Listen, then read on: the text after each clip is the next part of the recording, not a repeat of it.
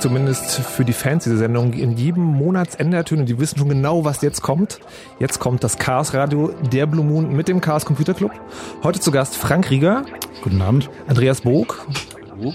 Und äh, der Typen, dessen Namen ich schändlicherweise wieder vergessen habe, der Björn, Björn oder Björn heißt. Hallo, Björn Heller. Björn Heller war's. Guten Abend, ihr seid heute hier, um etwas über Digitalfunk zu erzählen. Genau, Digitalfunk äh, ist so ein toller neuer Trend, der so seit äh, ungefähr 15 Jahren akut wird. Es geht darum, dass früher, als Radio erfunden wurde, wurden die äh, Ausstrahlungen auf analogen Wege verbreitet. Also ein Wert, wie er als Ton zu hören ist, wurde genau so auf eine Radiowelle moduliert. Und heutzutage ist natürlich alles digital. Also so kann man sich so ungefähr vorstellen wie den Unterschied zwischen einer Vinylplatte, wo halt so eine Nadel hin und her wackelt und daraus einen Ton macht, und einer CD, wo lauter so Bits drauf sind und diese Bits sind dann die Musik, die halt erst wieder umgesetzt werden müssen. Und ähm, im Ether äh, ist mittlerweile doch der digitale Trend nicht mehr aufzuhalten. Und darüber wollen wir heute ein bisschen reden. Wir fangen an mit einer kleinen Einführung. Äh, was ist eigentlich Digitalfunk? Wie funktioniert es so ungefähr? Und wollen dann mal ein bisschen darüber reden, äh, ja, wie kann man damit Spaß haben? Wie sind so die Erfahrungen damit und solche Dinge? Geht's, ist jetzt Digitalfunk beschränkt sozusagen auf dieses wirklich Funken, also wie man das halt kennt, irgendwie TKKG, die fünf Freunde, die irgendwie ihre Handfunkgeräte an den Hals nehmen, oder ist Digitalfunk dann noch mehr? Ähm, na, Digitalfunk ist ja ein, ein, sehr weiter Begriff so. Also wir haben heute zum Beispiel DVB-T, worüber wir unser Fernsehen terrestrisch empfangen. Äh, es gibt auch Bestrebungen, äh, das gute alte UKW-Radio äh, durch digitales Radio zu ersetzen. Das ist zum Glück noch ein bisschen hin. Äh, der Polizeifunk wird digital, der Feuerwehrfunk wird digital die äh, ganzen Mobilfunktelefone, die wir so haben, also GSM und UMTS und die ganzen Dinge sind schon alle digital. Da war so nach dem C-Netz war halt so da der der Cut. Danach wurde es halt alles digital. Also sind halt umgeben von digitalen äh, Sendeverfahren und die meisten Leute wissen halt erstaunlich wenig darüber. Okay, das, äh, ich bin jetzt gerade überrascht geworden, weil du meintest so, Radio ist noch nicht digital und zum Glück. Das, äh, äh, warum? Naja, also der ähm, eines der Probleme mit so digitalen äh, Verfahren ist, dass man dann natürlich immer erstmal spezielle Empfangstechnik braucht. und äh, das halt so seine gewissen Probleme hat. Und der Hauptgrund, warum Radio noch nicht digital ist, ist die ganzen vielen Autoradios. Und da hat niemand Lust, irgendwie all diese Autoradios umzubauen. Bei Fernsehen haben sie es halt gemacht, weil man halt eine kleine Kiste dazustellen kann. Also diese DVB-T-Kiste, die, also Leute, die noch ihr Fernsehen äh, aus, aus einer Antenne bekommen, also nicht aus dem Kabel oder aus dem Satelliten, äh, die empfangen ihr Fernsehen seit zwei Jahren, drei Jahren. Äh, zwei Jahren zwei Jahren ähm, äh, digital, das, über das äh, digitale Video Broadcasting, DVB, T terrestrisch. Ähm, das sind also diese kleinen Boxen, die man sich da so draufstellt und wo dann äh, plötzlich der, wenn der Empfang schlecht ist, rauscht's nicht mehr, sondern dann sind da so Klötzchen. Dann weiß man, dass es digital ist. Das passiert äh, mit Vorliebe bei Fußballspielen, wenn man aufsteht und das Handy anmacht. Genau, solche Dinge. So, dann äh, gibt's da halt so Störungen, die, äh, die halt solche Effekte erzeugen. Wir sollten heute vielleicht auch nochmal drüber reden, warum das so ist und ob man was gegen machen kann. Weil ich habe, also bei WLAN gibt's irgendwie diese Dinge mit äh, Chipsrollen und sowas. Vielleicht gibt's auch was zum Basteln, aber können wir später machen. Genau. Ich würde sagen, wir schaffen jetzt erstmal die Grundlagen, weil es geht jetzt zwei Stunden und dann ähm, erklärt ihr erstmal, was jetzt eigentlich sozusagen das Grundlegende an dieser Technik ist, genau. damit wir nachher damit Spaß haben können. Genau. Ähm, ja, also wie, wie schon erwähnt, so der, der grobe Unterschied zwischen analogem Radio, ähm, wie zum Beispiel momentan noch so der Polizeifunk und der Taxifunk und unser UKW-Radio ist, und digitalem Funk ist genau derselbe wie zwischen einer Vinylplatte und einer CD. Auf der CD sind die Daten digital gespeichert und bei digitalem Radio werden die Daten halt auch als Bits gesendet. Und die interessante Frage ist nun, wie bekommen wir die Bits fehlerfrei vom Sender zum Empfänger? Ähm, so die, die einfachsten Verfahren, ähm, da nimmt man halt einfach eine hohe Frequenz und eine tiefe Frequenz, das äh, sogenannte FSK, das heißt also macht Düt und Düt, so für Nullen und Einsen. Moment, also man nimmt, man nimmt die tiefe Frequenz, das ist eine Null und eine hohe die Eins oder umgedreht. Genau. Aber sozusagen einfach zwei Töne, die sich sehr deutlich voneinander von unterscheiden. Genau. Und wo das Gerät auch sagen kann, okay, das war tief. Genau. Und das, okay. Genau, also wie wir es zum Beispiel bei so einem Modem haben. Wir haben es ja in, in unserem Trailer da, ähm, haben wir diese äh, wollen wir noch mal ein bisschen Mode machen? Genau, machen wir ein bisschen Mode. Mode. Genau, und hier hören wir gerade eine, eine ziemlich typische äh, Signalisierung, wo wir halt hohe und tiefe Töne dabei haben, die äh, Nullen und Einsen signalisieren. Am Anfang waren halt diese Ditu, Ditu, Ditu, Ditu, das ist die Telefonnummer, dann haben wir einen Synchronisationston, dieses Düt, und dann haben wir den, äh, dieses da haben wir hohe und tiefe Töne in schneller Folge und die hohen Töne sind eine Null und die tiefen Töne sind eine Eins oder umgekehrt. So, das ist halt das einfachste Verfahren, mit dem man äh, solche äh, digital äh, übertragen kann. Und da gibt's halt natürlich noch eine Menge mehr. Diese, das sind die sogenannten Modulationsverfahren. Da kann Andreas vielleicht noch ein bisschen was zu erzählen. Vielleicht sollten wir uns den Ton gleich nochmal anhören, den wir eben hatten, nochmal zum Hinhören. Also achtet mal drauf, am Anfang sind diese ähm, sogenannten Touchtones, diese Telefonwahltöne, die, die Leute, die noch Telefon aus dem Vorhandy-Zeitalter vielleicht noch kennen. Ähm, da sind immer, ist im Prinzip ein ähnliches Verfahren. Da gibt's auch tiefe und hohe Töne und nicht bloß zwei, sondern äh, vier Stufen. So und, DTMF. Genau, DTMF, immer zwei Töne gleichzeitig. Dann äh, kommt einmal ein Freizeichen, dann nimmt die andere Seite ab. Also wir sind ja beim Telefon, aber das Prinzip ist eigentlich dasselbe wie beim Radio, also wie beim Digitalfunk. Danach kommt erstmal ein Ton. Das ist äh, sozusagen die Synchronisation, wo die andere Seite dann mal gucken kann, aha, ich habe den Ton erkannt, es geht gleich los. Und dann macht so, und das sind die eigentlichen Einsen und Nullen im Modemverfahren. Hören wir nochmal rein. Hören wir nochmal rein. Genau, hier hören wir die Einsen und Nullen. So. Ähm, damit wir mal so ein bisschen so ein, so ein Gefühl dafür bekommen. Und also ich äh, möchte nochmal zusammenfassen. Ähm, es ist also so, beim Modem ist es ja so, äh, quasi ein Telefon ruft das andere an und dann werden diese Signale ausgetauscht. Mhm. Beim Digitalfunk funktioniert es genauso, nur dass es halt über den Ether geht. Also genau, also beim, beim äh, drahtlos. Beim, äh, beim also zum Beispiel DVB-T, beim Fernsehen sendet halt der Sender die ganze Zeit und der Empfänger empfängt die ganze Zeit und ist der Job des Empfängers klarzukommen. So, also das heißt, der muss halt irgendwie sich, muss irgendwie sich auf dieses Signal einstellen und dabei äh, eine Möglichkeit finden, äh, ja, zu wissen, wo jetzt Anfang und Ende ist und diese ganzen Dinge. Deswegen gibt es immer sogenannte Synchronisationsbits bzw. Synchronisationssignal. Das heißt, das Signal ist in der Regel in Blöcke aufgeteilt. Und wenn so ein Empfänger sich später zuschaltet, dann kann er spätestens am Beginn des nächsten Blocks kommt er wieder klar. Also dann kriegt er so ein, so ein hier, hier geht's los und ab hier fangen wir irgendwie mit einer, zum Beispiel einer Folge von null Bits an. Äh, dann weiß der Empfänger, aha, da sind jetzt ganz viele Nullen, sieht aus wie so ein Blockanfang und dann fangen, kommen danach Daten in vordefinierten Format. Okay, das heißt immer zwischendurch wird sozusagen ein Signal geschickt, was dem Empfänger sagt, hier, da genau. ist dein sozusagen, da kannst du wieder reinkommen. Dazu zwei Fragen. Das erste ist sozusagen, wenn äh, beim, man kennt es ja vom DVB-T, wenn es, äh, wenn da Störbild ist, ist das genau sowas aus dem Tritt kommen? Ähm, naja, der also das kann mehrere, natürlich mehrere Gründe haben, aber der einfachste Grund ist, dass da deine äh, Empfangsfeldstärke nicht ausreicht. Also dass der äh, dein Empfänger den Sender nicht gut genug hören kann, de facto. Und die, äh, der Effekt ist dann, dass die er nicht alle Blöcke fehlerfrei mitbekommt und dann versucht er sich da irgendwas auszudenken. So, dann hast du halt diese Klötzchen. So, dann okay. macht er, kommen halt nicht genug Daten an für diesen mhm. Bildausschnitt, der, den du da äh, sehen möchtest. Und dann ist statt dem Fußballer halt dann da so ein grünes Klötzchen oder Okay, er denkt sich halt irgendwas aus, um das irgendwie genau. zu faken. Das ist halt, das ist halt so auch eines der, der Charakteristiken bei, äh, also der klare Unterschied zwischen analogen und digitalen Sendeverfahren. Bei analogen Verfahren rauscht es halt, wird leiser, äh, ist so noch so halb zu verstehen. Und bei digitalen Verfahren ist meistens irgendwann einfach Schluss. So. Okay, also es gibt entweder angekommen oder Fehler. Genau. Oder Fehl quasi. Genau, ja. Ja, oh, na, es gibt eigentlich auch noch sowas dazwischen, aber dieses sowas dazwischen wird in der Regel durch eine sogenannte Forward Error Correction aufgefangen. Was Hä? bedeutet, ja, was bedeutet zu jedem Bit, äh, also wenn ich, wenn ich dir drei Bits schicke, schicke ich dir noch ein viertes dazu und sage beispielsweise, naja, die Summe der Bits ist gerade oder die Summe der Bits ist ungerade. Und wenn dann eins der Bits untergeht, kannst du überlegen, aha, die Summe muss gerade sein und irgendwie das erste und das dritte ist eine Eins, dann muss das zweite eine Null sein. Das ist Forward Error Correction. Also man rechnet, also man schickt halt mehr Daten, als man braucht mhm. und kann sich dann mit so ein paar cleveren Algorithmen ausrechnen, welches, welches von den Bits umgekippt ist und offenbar falsch war und wie es hätte sein müssen. Das ist also ungefähr so, als wenn du, also im Extremfall schickst okay. du halt alle Daten doppelt. Ja dann verbrauchst du halt natürlich sehr viel mehr Bandbreite, als du irgendwie hast. Also als wenn du halt irgendwie über deine DSL-Leitung alle Daten doppelt schickst oder runterlädst, nur um sicher zu sein, dass kein Fehler drin ist.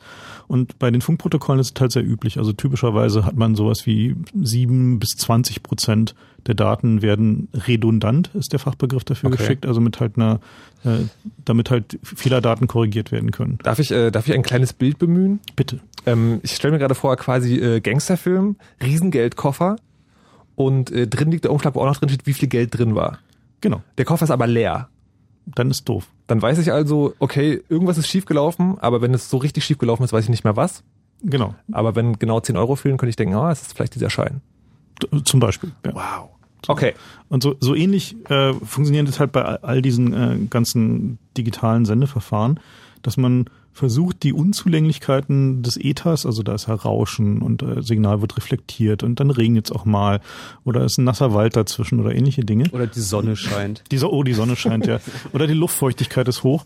Die versucht man damit äh, zu kompensieren, dass man sich sehr clevere Methoden ausdenkt. Zum einen die Art und Weise, wie man die Bits codiert, also das, was wir mit den hohen Tiefentönen hatten. Da gibt's halt noch unglaublich viele clevere Verfahren, Modulationsverfahren, äh, die wir später vielleicht noch ein bisschen im Detail beleuchten. Wollen wir vielleicht einfach gleich die wichtigsten durchgehen? Ja, können wir machen, genau. Oder ähm, soll ich vielleicht mal Niklas rannehmen? Der will nämlich fragen, warum es bestimmt viele Töne bei bestimmten Verfahren gibt. Na klar. Vielleicht hängt das ja gerade damit zusammen. Ja. Hallo? Guten Abend, Niklas. Ja, hi. Sag mal, deine Frage ist? Genau, meine Frage wäre, ähm, warum gibt es bei der Telefonübertragung zum Beispiel ähm, nur zwei beziehungsweise vier Töne, wie ihr erwähnt habt, und nicht zum Beispiel 512 Töne, die dann ähm, einen bestimmten Algorithmus haben und dann ähm, zu höheren Datenübertragungen führen könnten? Äh, sowas gibt's auch, das nennt sich dann FDM. Ähm, Frequency Division Multiplex. Also das ähm, bei beim Telefon ist es einfach so, die mussten halt 0 bis 9 abbilden und dann noch Stern und Raute und dann waren sie bei 12 und dann haben sie sich gedacht, na ja, vier reichen. Und ähm, du kannst aber natürlich auch 512 verschiedene Töne nehmen und dann kannst du mehr Daten übertragen. Das Ganze hat natürlich Grenzen. Und zwar äh, liegen die Grenzen darin, dass du zum Beispiel über Telefon nur eine gewisse, man nennt es Bandbreite übertragen kann. Telefon klingt halt nach Telefon, so ein bisschen dumpf, sind keine Höhen drin, geht halt von 0 bis 3 Kilohertz ungefähr oder von 100 Hertz bis 3 Kilohertz. Und da passt halt nur endlich viel rein. Also du kannst dann irgendwann diese verschiedenen Töne nicht mehr auseinanderhalten. Das ist so äh, die, die Grenze, die da drin ist. Aber die Idee ist im Grunde genommen gut. Also wenn man einmal drauf gekommen ist, dass man ja auch zwei Töne gleichzeitig schicken kann, kann man auch ganz viele schicken. Das wird bei verschiedensten Verfahren gemacht, also bei Digitalfernsehen zum Beispiel, ähm, bei äh, auch bei der DRM-Kurzwelle, ne? Äh, ja, ja. Kannst du vielleicht gleich noch was dazu erzählen? Mhm. Ähm, bei DSL-Modems übrigens auch. Und äh, das, das hat auch große Vorteile. Und was man dann nämlich machen kann, manchmal hat man ja Störungen auf bestimmten Frequenzen. Wer einen Tinnitus hat, kennt das. So auf äh, einem Ton hört man halt nichts. Habe ich jetzt leider nicht vorbereitet zum Einspielen. Also, aber, aber kann man sich sicherlich vorstellen. Und wenn auf der Frequenz geht halt nichts. Ne? Und sowas gibt es auch mit Leitungen, sowas gibt es auch mit Funkverbindungen. Und wenn man dann diese 512 Töne gleichzeitig hat oder wie viele auch immer, kann man vorher mal messen, welche denn gut sind und welche schlecht. Beziehungsweise man kann auch wieder anfangen, seine Bits auf mehrere Frequenzen zu verteilen. Wenn eine gestört wird, ist es halt wieder egal. Also mehr ist besser. Was Genau. ist denn gerade sozusagen im Moment das Praktische, was verwendet wird? Habt ihr eine Hausnummer? Äh, Es hängt halt ja von dem Kanal ab, den du hast. Also äh, je breiter dein Kanal ist, das Telefon halt mit den 3 Kilohertz, ähm, da machen sie, glaube ich, maximal äh, 256 ähm, momentan. Ne? Ich, glaub, Auf ich glaube, über so einen, so, einen, so einen echten Audiokanal gehen ähm, tatsächlich nur sowas wie 64 Kilobit drüber. Aber über die Telefonleitungen gehen über kurze Distanzen wesentlich mehr, als sie je gedacht hätten. Ja. So, das, da sind sie mittlerweile bei was? 130 Mbit, 150, 200 Mbit teilweise über einen normalen Telefondraht. So mit VDSL dann. Das sind, das sind dann Tausende von Frequenzen, auf denen gleichzeitig gesendet wird. Also wir sehen schon so die Technologien, die halt verwendet werden, um DSL zu machen und die, die verwendet werden, um äh, Digitalfunk zu machen, sind im Kern dieselben. So, also es hat dieselben mathematischen Verfahren, dieselben Übertragungs- und Modulationsverfahren und die werden halt jeweils immer angepasst an den Zweck. So, also wenn halt, wenn man halt zum Beispiel so eine Telefonleitung hat, da steigt halt die, äh, die Häufigkeit von Störungen mit der Länge der Leitung. Bei Funkverfahren Verfahren ist es halt ähnlich. Je, je weiter man funkt, zum Beispiel wenn man Kurzwelle funkt, braucht man, hat man schmalere Bandbreite und wesentlich mehr Störungen und man passt dann dieses Verfahren, also die Modulationsverfahren, die man verwendet, daran an, wie gut oder schlecht der Kanal ist, den man, den man zur Verfügung hat. So, danach wählt man halt aus, zum Beispiel, wie viele Töne man auf diesen Kanal drauf tut. Mhm. Ähm, was jetzt zum Beispiel nämlich auch eine ähm, ganz interessante Sache wäre, meiner Meinung nach, wenn man zum Beispiel auf eine, sich einen Root mietet, zum Beispiel mit 100 Mbit, ähm, da ein Dictionary drauflegt, dass der und der Ton zusammen ähm, 00101 bla bla bla ergibt. Und das halt in einer langen Reihenfolge, dass der halt nur diese einzelnen ähm, ja, Buchstaben oder was auch immer rüberschickt in diesen kurzen Frequenzen und dann der Fullspeed erreicht werden könnte. Ich möchte äh, die anwesenden Herren bitten, die Frage nochmal so zu übersetzen, dass ich sie verstehe, oder geht es euch so wie ich mir? versuch's mal. Ich glaube, du hast auch wieder etwas erfunden, was es schon länger gibt, und das ist die Übertragung von mehreren Bits gleichzeitig. Genau. Also man kann, wenn man nicht äh, zwei Töne hat, so, sondern man hat, dann kann man ja, hat man ja vier verschiedene Zustände. Das heißt, mit jedem Signal kann man ähm, zwei Bits übertragen, weil mit zwei Bits kann man vier, äh, vier Zustände annehmen. Man redet von einem Symbol. Also ein Symbol ist ein Ton auf vier verschiedenen Frequenzen, jetzt in meinem Beispiel, und der überträgt zwei Bits. Ich glaube, das ist ungefähr das, was du meintest, oder? Äh, naja, nicht ganz. Also wenn ich jetzt den einen Ton habe, den hohen Ton zum Beispiel, Ja. ähm, ergibt das ähm, 00 oder nee, Mhm. 0. Mhm. Und wenn ich jetzt ähm, einen siebenstelligen Code rüberschicken würde über die, Inter äh, über die Leitung halt, und der wird dann in das Dictionary gucken und wissen, aha, der, der siebenstellige Code ist nach meiner Übersetzung 200 oder 500 Zeichen lang, dann wäre Also was du, was du damit tust, ist, äh, du vermischt halt die Kompression und die Symboltabellen. genau, ich komprimiere. Genau, also die, äh, sowas ähnliches findet tatsächlich statt, also dass äh, die Symboltabellen äh, nach Häufigkeit äh, der Bitmuster sortiert werden. Also kann man sich ungefähr so vorstellen, man nimmt sich ein Wörterbuch und ähm, sagt, okay, diese Worte, die ich hier so verwende, die sind häufiger als andere. Also und zum Beispiel kommt sehr häufig vor. Also kürzen wir halt mal und durch ein kürzeres Symbol ab und äh, vereinbaren es einfach so. Also der Sender weiß, dass und irgendwie 001 ist und der Empfänger weiß, dass und 001 ist und können, äh, können dadurch eine Kompression erreichen. Aber äh, das findet tatsächlich auf einer anderen, äh, anderen Ebene Lass, statt. lassen wir Morsecode als digital durchgehen? Ähm, Morsecode war meines Wissens das erste digitale Übertragungsverfahren. Ne? Also das ist genau, genau das ja. Dann Schande über uns, dass wir es noch nicht erwähnt haben. Weil da passiert genau dasselbe. Da sind auch die äh, verschiedenen Buchstaben mit verschiedenen Tonfolgen kodiert und die häufigen mit kurzen und die seltenen mit langen. Also so ein E ist zum Beispiel so ein Bip und ähm, ein äh, S ist äh, Bip Bip Bip und äh, also je seltener der Buchstabe, desto länger die Sequenz. Hm. So. Also ich komme jetzt nicht mehr ganz hinterher, muss ich ganz ehrlich sagen. Das heißt also, was er gefragt hat, geht nicht wirklich. Das, äh, also ich habe noch nicht ganz verstanden, was der Zweck davon sein sollte. Es gibt sozusagen diverse Dinge da draußen, die so ähnlich klingen, die schon mal jemand erfunden hat. Genau, also äh, viele von diesen Dingen kann man sich halt auch so logisch erschließen. Jetzt haben wir gerade noch ein Beispiel von Morse, hoffe ich mal. Okay, das ist was? Morsecode. Also das war ja, das, ja, aber was, äh, was für Morsecode? das ist, äh, überlassen wir Der, unseren äh, Lesern. Mal gucken, ob ein Hörer es weiß. Der Erste, der es weiß und anruft, gewinnt. Äh, Ein Anruf. Ein Anruf. genau. Da haben wir noch ein paar Rätsel von. Also wer irgendwie gerade seine Demulationssoftware am Start hat, die werden später noch ein paar mehr. spielen wir es nochmal ein, jetzt zum Mitschreiben. Genau, mach mal die, die ein bisschen schneller.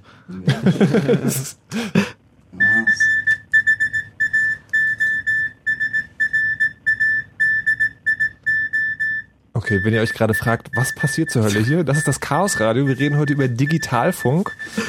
Das heißt, ähm, Informationen in Bits und Bytes über die Luft übertragen und das geht oder ist als er hat als erstes funktioniert mit Morsecode.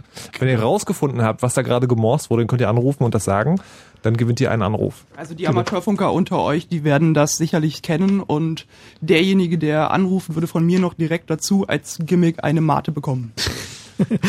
das Muss, muss man das eigentlich noch erklären, was die Mate ist? wollten wir die Mate nicht für, die, für die späteren, härteren Modulationsverfahren nehmen? Also, okay, also bei, Ähm, Aber äh, apropos Modulationsverfahren, wir waren, Äh, glaube ich, mittendrin stehen geblieben. Genau. Ich wollte Niklas jetzt fragen, ob wir uns darauf einigen können, dass wir die Frage wahrscheinlich nicht erschöpfend beantworten können. Ja, Ja? also die ist, denke ich mal, noch ziemlich weitreichend. Alles klar. Und äh, zu guter Letzt würde ich noch fragen, ob ich äh, bitte den Gerhard grüßen könnte. Nee. So, gegrüßt weiter geht's. So, genau, wir waren nämlich stehen geblieben beim Modulationsverfahren, glaube ich. Und eine ganz wichtige ist äh, die ähm, Amplitudenmodulation. Warte mal, ich, äh, also für den Fall, dass irgendjemand da draußen genauso raus ist wie ich, kannst du mal kurz sagen, Modulationsverfahren war was? das ist die Töne, die man macht, damit du weißt, was Nullen und Einsen sind. Okay. Das nennt sich Modulation. Und Das heißt, wo wir im, im einfachsten Fall zwei von haben. Genau, und das Gegenteil, oder na, es gibt noch einen noch einfachen Fall. Das, was wir eben gehört haben, ist ja Morsecode. Und da ist halt dieses Piep, das ist entweder da und es ist nicht da. Das heißt, man kann sagen, es ist einmal laut und es ist einmal leise. Und auch so kann man Informationen übertragen, die man sagt, wenn es leise piepst, ist es eine Null und wenn es laut piepst, ist es eine Eins. Wenn es gar Mhm. nichts piepst, dann empfängt man gerade nichts. Okay. Und bei Morse ist es halt so, dass halt kurze und lange Piepse, äh, die daraus werden halt die Zeichen zusammengesetzt. Und der Morsecode äh, ist halt das erste Beispiel von so einem komprimierenden Code. Das ist halt so, dass man, je häufiger der Buchstabe benutzt wird, desto weniger Bips und Blobs braucht man. Ah, Das okay. Das zum heißt, das E hat irgendwie. Hat nur einen. Okay. Das heißt, es ist so, so dass die, äh, dass die, also war ganz einfach, die Leute haben das halt benutzt, äh, um zu funken bzw. zu telegrafieren. Und äh, das wurde halt tatsächlich noch mit Taste gemacht, also mit Kurztaste drücken und lange Taste drücken. Und ähm, da möchte man natürlich die Anzahl der Tastendrücke, schon alleine damit man keine Sehenscheinentzündung bekommt, möchte man die Anzahl der Tastendrücke limitieren. Und äh, deswegen komprim also macht, verwendet man halt so eine, äh, so eine komprimierenden Verfahren. Also so ähnlich ist es halt also wird da zumindest behauptet, wurden ja diese äh, Schreibmaschinentastaturen äh, optimierte so Dvorak und so, die halt Ja. auch die Tasten, die häufiger benutzt wurden, an bequemere Stellen gelegt haben. So, so, so, so eine Sachen finden halt immer wieder auch, also gerade bei so einem Funkverfahren statt. Okay, wir wissen also jetzt schon nach einer halben Stunde, wie ich mal äh, bemerken muss, wir wissen jetzt schon, es gibt also Digitalfunk, der funktioniert so, dass man möglichst geschickt und möglichst störungsfreie Signale, also Bits und Bytes quasi, wie eine Internetleitung äh, über die Luft schickt. Und wir waren jetzt bei Morsen stehen geblieben, das ist ja schon eine Weile her. Ja, es also war das älteste äh, Funkverfahren überhaupt. Da war es halt so, dass man noch keinen, also keine Möglichkeit hat, Sprache zu übertragen, sondern man konnte halt eigentlich nur den Sender an und aus machen. Und so die Sender, die sie da verwendet haben, hatten dann so schöne Bezeichnungen wie ein Löschfunkensender.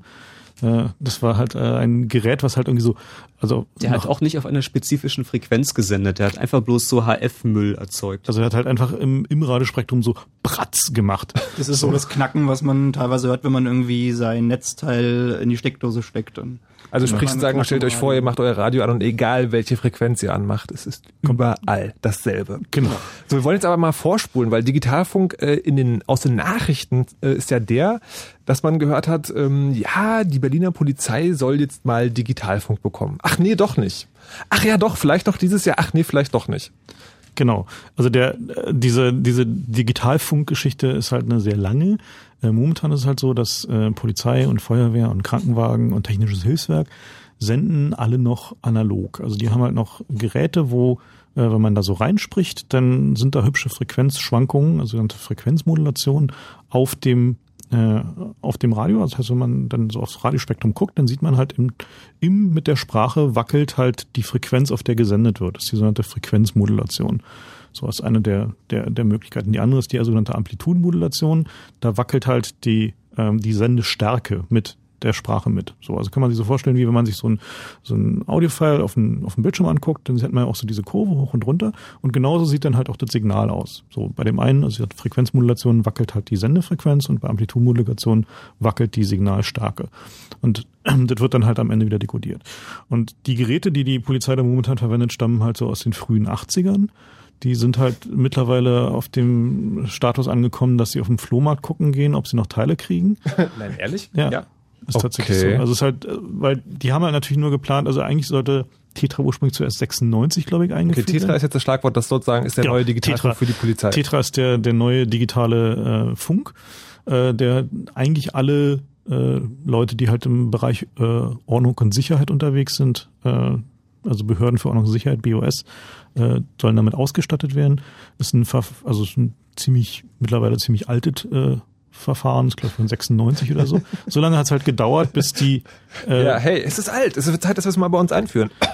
naja, ist halt äh, Gut abgehangen. gut, gut Ja. abgehangen ist. Also es ist eine wohl abgehangene, gut erforschte Technologie. So. Okay, ich würde jetzt gerne Folgendes machen. Wir haben jetzt quasi die Basis, also wir wissen, Genau. was Digitalfunk ist und wir wissen auch, dass äh, nicht nur die Polizei, sondern auch Behörden damit arbeiten soll. Es soll noch eingeführt werden, aber vielleicht gibt es auch schon da draußen. Und die Frage wäre jetzt, Genau. Hat, hat einer von euch schon damit Erfahrung? Ist zufällig einer von euch bei einer äh, Behörde für Ordnung und Sicherheit oder so, die, wo halt äh, Tetra schon verwendet wird? Oder zum Beispiel bei der BVG, da ist, äh, wird Tetra auch schon verwendet. Ähm, hat da einer schon von Erfahrung? Ist es toll? Rockt es? Oder was sind so die Probleme?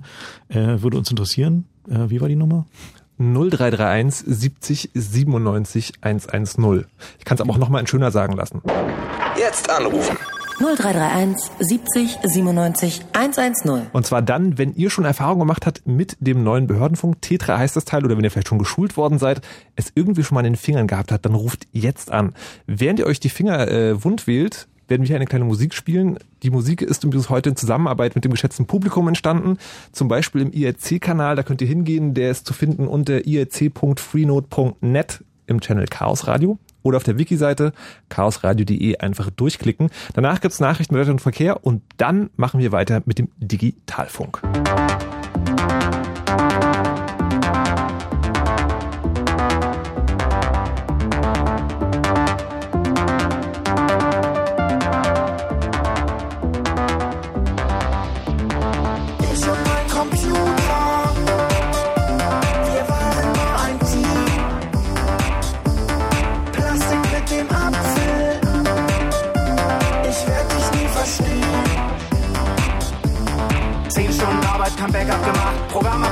Computer kaputt, alles ist weg, Festplatte voll, falsche Version, Update verpasst, kein Handbuch dabei, RAM zu klein, Sanduhr, Sanduhr, Prozessor zu langsam, Cracks runtergeladen, Virus eingefangen, Netzteil vergessen, Akku ist leer, druck mir das mal aus, Düse verstopft, Patrone ist leer, Kabel zu kurz, schick mir das mal rüber, ist nicht angekommen, falsche Version, Update nicht verfügbar, viereckige Augen, Bildschirm schwarz, bei Google gesucht, gar nichts gefunden, Auktion verpasst, Software gezogen, ist schon wieder alt,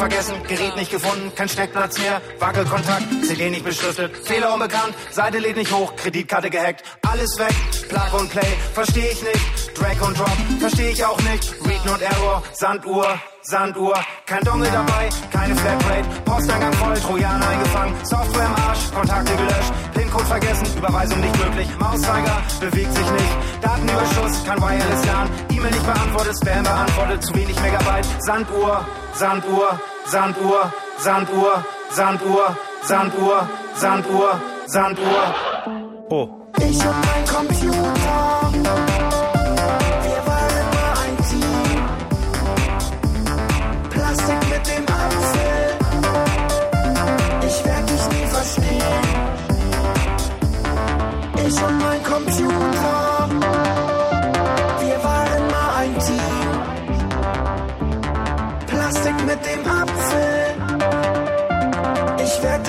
understand.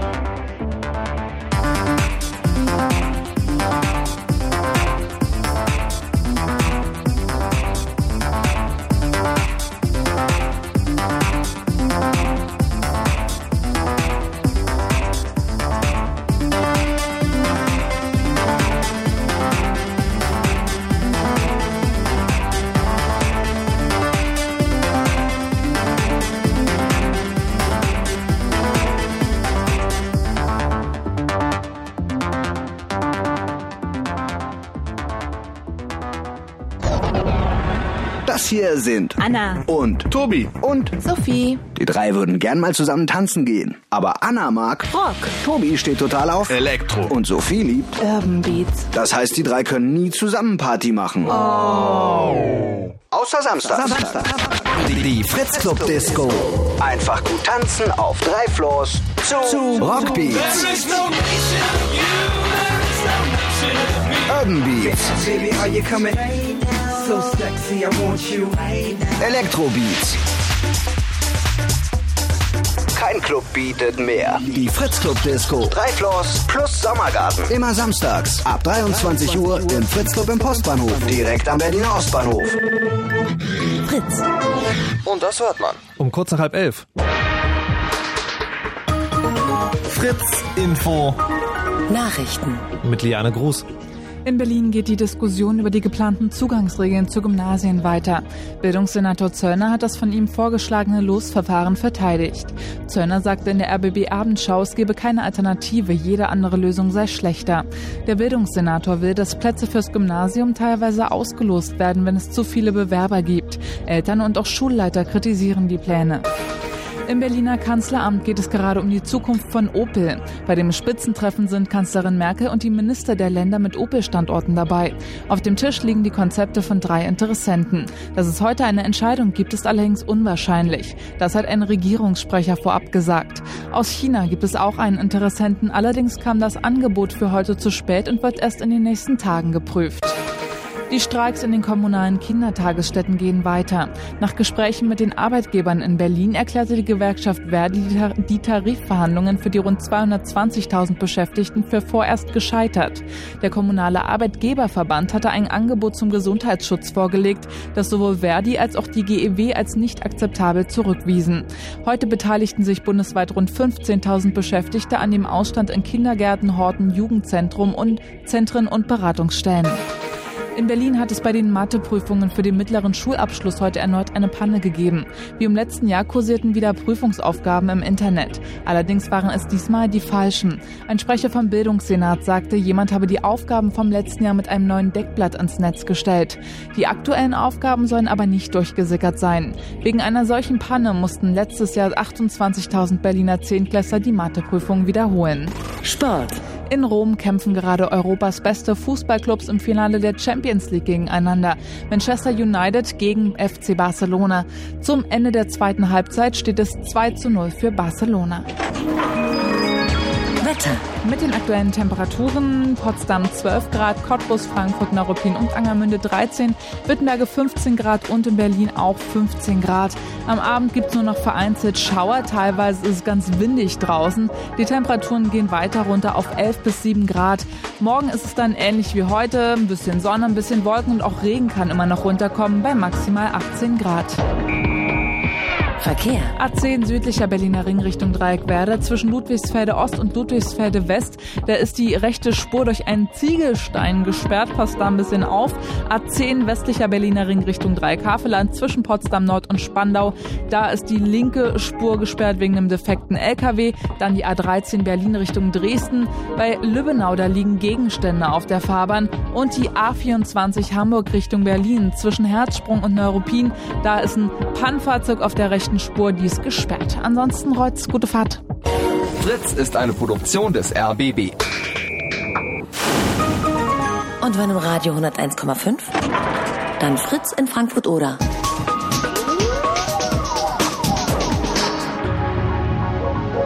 Blue Moon. Die zwei Sprechstunden. Mit Markus Richter, Frank Rieger, Björn Heller und Andreas Bog, der gerade nicht hier ist. Was macht denn der eigentlich gerade? Kann ja wohl nicht wahr sein. Ahnung. Ihn Chaos. Radio, wie es äh, leibt und lebt. Es geht heute um Digitalfunk eigentlich. Aber, wie im Chat gerade bemerkt wurde und was ja auch ähm, eigentlich vorher so vereinbart waren, wir wollten ja noch ganz kurz was sagen zu der Sache, wo beinahe 100.000 Leute Genau. Ähm, ja, falls ihr es noch nicht getan habt, es gibt ja immer noch die Petition gegen die Internetzensur. Äh, unsere heißgeliebte Familienministerin Zensursula von der Leyen möchte ja gerne eine Zensur im Internet einführen. Dagegen gibt es eine E-Petition beim Bundestag. Ähm, die die URL ist irgendwo auf www.cc.de verlinkt, äh, relativ weit oben. Wenn ihr da noch nicht äh, mitgezeichnet habt, dann tut es bitte.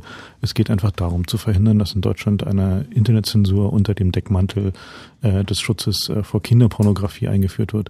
Und das wollen wir doch bitte vermeiden. Und ich möchte ähm, verzeihen, dass diese wichtige politische Debatte zu schamloser Eigenwerbung genutzt wird. Wenn euch nämlich für das Thema interessiert, das ist schon dieses Jahr zweimal im Chaos Radio besprochen worden. Auf chaosradio.de und auf fritz.de gibt's die Podcasts dazu. Und äh, sozusagen fast wochenaktuelle Updates gibt's am Samstag immer bei Trackback.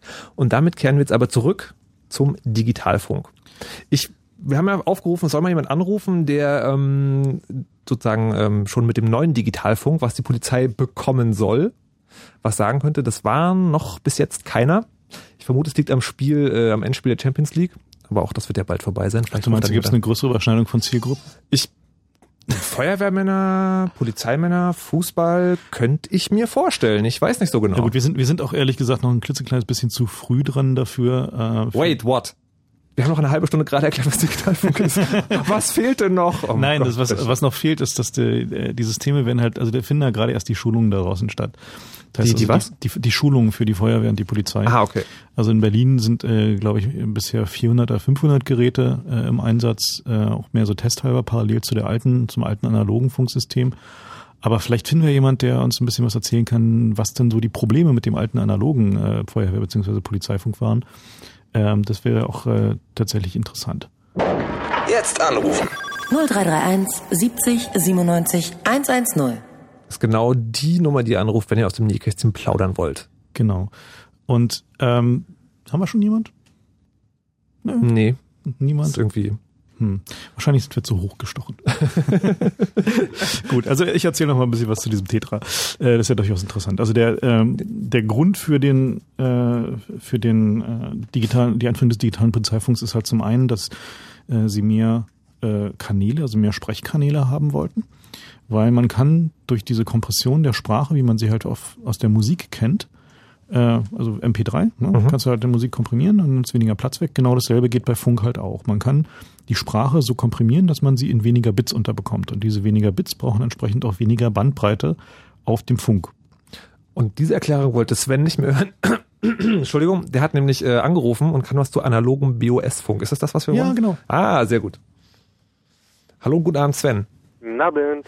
Du bist einer von denen, der bei einer offiziellen Behörde arbeitet und mit dem alten Funk zu tun hat. Genau. Und der ist sozusagen, und du willst jetzt eigentlich neuen Digitalfunk. Ähm, nicht unbedingt. Also, es, ähm, also Digitalfunk ist ja schön und gut. Ähm, also das Hauptproblem ist einfach ähm, der Kostenfaktor. Das ist, ähm, was ich so sehe, ja, da wird Geld raus, rausgeschmissen. Also ist meine Meinung dazu. Klar, es gibt Vorteile und gibt auch Nachteile. Wieso meinst du, dass da Geld rausgeschmissen wird? Ähm, also eigentlich der Hauptgrund, warum man Digitalfunk hier ein, äh, einführen möchte, ist ja ähm, der Abhörsicherung. Wenn ich das jetzt mal so sagen darf. Es gibt da viele schwarze Schafe, die den BOS-Funk äh, so mithören und auch ein bisschen stören darüber. Und äh, um vor denen geschützt zu sein. Äh, Ja, genau. Und meinst du, das ist das tatsächlich der, der wesentliche Grund, dass das, was bei euch so kommuniziert wird, dass das der Grund ist oder äh, werden da auch noch andere, andere Dinge angeführt? Also das ist der Hauptgrund, was jetzt bei uns, also wir hatten jetzt äh, einen Schulungstag bisher, ähm, wo mal kurz so ein Gerät vorgeführt worden ist und ja, äh, vom Weiten durften wir uns das mal angucken, aber mehr auch momentan noch nicht. Das heißt, ihr durftet da auch noch nicht mit rumspielen, um mal zu gucken, wie Mm. sich so bedient oder so? Nee, durften wir leider auch noch nicht. Okay, und bist du, bist du bei einer Polizei oder bei einer Feuerwehrbehörde? Ähm, bei einer Feuerwehrbehörde. Okay. Ich, äh, darf ich kurz auch was fragen? Ähm, Ich habe mir kurz in so einem Feuerwehrbüchlein äh, gelesen, was das neue Digitalfunk alles kann. Und das Ja. lasse ich für mich so, das ist ja quasi fast wie ein Handy. Also du kannst irgendwie Kurznachrichten verschicken, du kannst halt Ja, genau. quasi verschiedene Nummern anrufen. Das ist doch eigentlich ziemlich geil, oder nicht? Ja, natürlich. Ähm, ich sage ja nicht, dass es ähm, schwachsinnig ist. Okay. Ähm, aber für mich ist es einfach nur Geld zum Fenster rausschmeißen. Das heißt, du bist Ähm, mit dem alten System total zufrieden. Na, nicht total zufrieden. Also die Zuverlässigkeit des alten Systems ist ja, ähm, lassen wir mal dahingestellt. Ähm, Gerade bei schlechtem Wetter oder wenn man mal irgendwo am Randgebiet ist, ähm, hm, ist schon äh, Habt ihr, problematisch. also da habt ihr tatsächlich auch echte Probleme, ja? Also das ja, da haben wir Probleme. Und dann nehmt ihr einfach wieder das Mobiltelefon, wenn es gar nicht anders geht, oder wie? Da gehen wir wieder über Draht, genau. Okay, das finde ich immer so schön, das über Draht bedeutet heutzutage ja nicht äh, ein drahtgebundenes Telefon, sondern ein Mobiltelefon. Ja, ein Mobiltelefon. Genau, ja. Okay. Und äh, die, also wie, wie sieht das bei euch so aus? Die, der Kostenfaktor werden dafür andere Sachen zurückgestellt? Also wenn äh, kriegt ihr dann irgendwie keine neuen Kettensägen deswegen, weil er neue Funkgeräte kriegt? Oder wie muss man sich das vorstellen?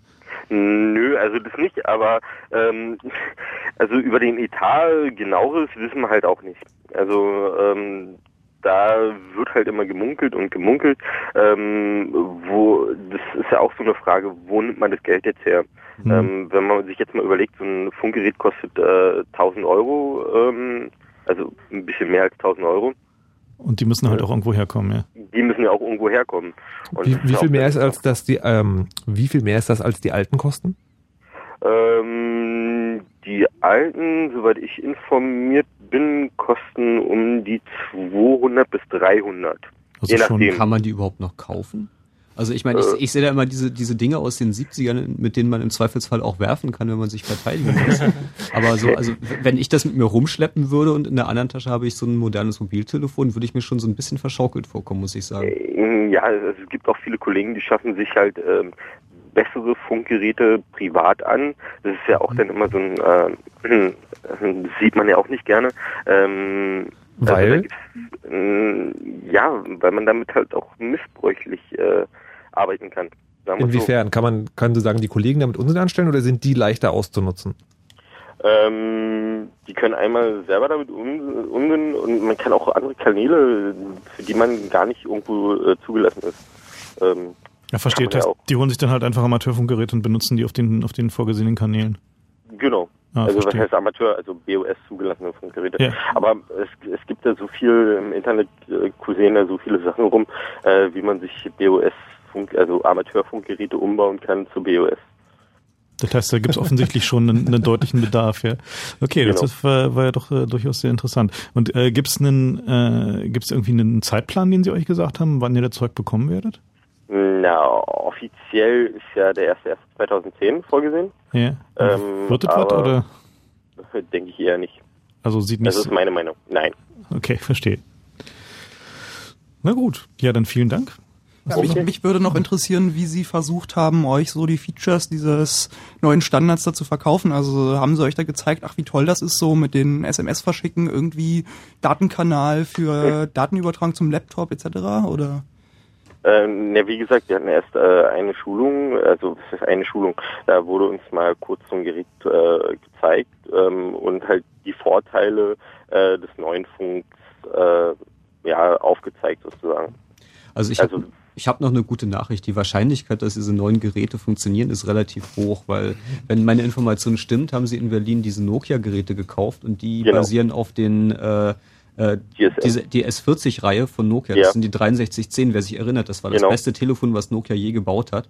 Also wenigstens ist die Wahrscheinlichkeit groß, dass es geht hinterher. Warte mal, das, Ja. das Funkgerät, das neue Funkgerät digital ist quasi ein umgebautes altes Telefon? Ja. Na, also es be- beruht auf derselben, auf derselben Software und hat dieses, dasselbe Benutzerinterface. Also wer so ein altes Nokia in der Hand hatte, wird so mit so einem Funkgerät im Wesentlichen grob umgehen können. Ist das denn von der Bedienung her dann genauso, also genauso auch tatsächlich, dass man das wie ein Telefon hat und nicht mehr den Unterschied erkennt? Also ich habe bisher nur Manuals im, im Web gesehen und die waren halt, das Ding ist halt ganz schön groß. Also du verwechselt es nicht mit deinem Telefon. okay. Also die, die, die Gefahr besteht nicht, aber du kannst halt dieselben Shortcuts benutzen, zum Beispiel für äh, Nee, aber ich meine, du sagen, ist es dann quasi auch tatsächlich so, dass man Nummern anrufen kann? Naja, das ist ja Tetra ist ja ein, ist ein ziemlich komplexes System. Können wir vielleicht noch mal kurz ein bisschen was dazu sagen, wie es funktioniert. Ähm, das ist ein sogenanntes Bündelfunksystem. Das heißt, es funktioniert so ähnlich wie äh, ein normales Mobilfunksystem. Das heißt, man hat sogenannte Zellen, da stehen halt Masten rum mit Antennen und zu denen nimmt dein Telefon Kontakt auf. Ist das neu jetzt beim Genau, Digitalfunk? neu. das war bei dem alten nicht. Genau, bei dem alten ist es so, die können, die, äh, dass es nur sogenannte Repeater gab, die halt das Signal wieder, also Mhm. wieder abgestrahlt haben. Und jetzt mit diesem Bündelfunk funktioniert es halt, also Tetra ist ein Bündelfunksystem, funktioniert es halt über diese Zellen. Das heißt also, dein, dein, äh, dein Ruf geht halt erstmal zu einer Zelle und von der Zelle dann zu dem Zielfunkgerät, wo du hin möchtest. Und das kann auch in einer ganz anderen Zelle sein. So, das wird Also halt wie beim normalen Handy sozusagen. Genau, es wird halt vermittelt. So, der Unterschied ist halt nur, dass es halt nicht äh, also ein Anruf ist, sondern du halt auf eine Taste drückst und dann halt der Ruf aufgebaut wird. Wobei dann halt noch die ganzen Vorteile von herkömmlichen Funkgeräten natürlich auch implementiert sind. Also man hat dann irgendwie auch die Möglichkeit, so Direktruf zu machen von äh, Handy oder Funkgerät, besser gesagt zu Funkgerät. Äh, oder halt auch ein Funkgerät, wenn man jetzt irgendwie abgelegene Bergregionen äh, hat irgendwie und da ist halt so ein Polizeiauto, das stellt sich halt auf einen hochgelegenen Berg und das spielt dann irgendwie Relais wie konventionell auch heutzutage möglich und leitet für die anderen Funkgeräte dann die Gespräche über weitere Distanzen weiter. Also soweit die Theorie zumindest. so, wir haben jetzt noch äh, Peter in der Leitung. Der hat so ein Ding anscheinend schon mal in den Fingern gehabt. Hallo Peter, ein neues oder ein altes? Ja, eins von diesen, wie ihr gesagt habt, die nach Nokia riechen. Ah, okay. Erzähl mal. Da sind die Leute hier, glaube ich, ganz begierig drauf, dass du mal erzählst, was du damit erfahren hast. Ja, also ich hatte das Gerät vor, jetzt muss ich mal lügen, zweieinhalb, drei Jahren in den Fingern beim passenden äh, Funklehrgang. Dein, Oh, äh, dein Telefon ist ein bisschen abgehackt. Kannst du den Empfang verbessern, indem du ans Fenster gehst oder so? Probieren. Der klassische Digitaleffekt. Ja. Ja, genau. Es ist Digitalfunkfehler am praktischen Beispiel.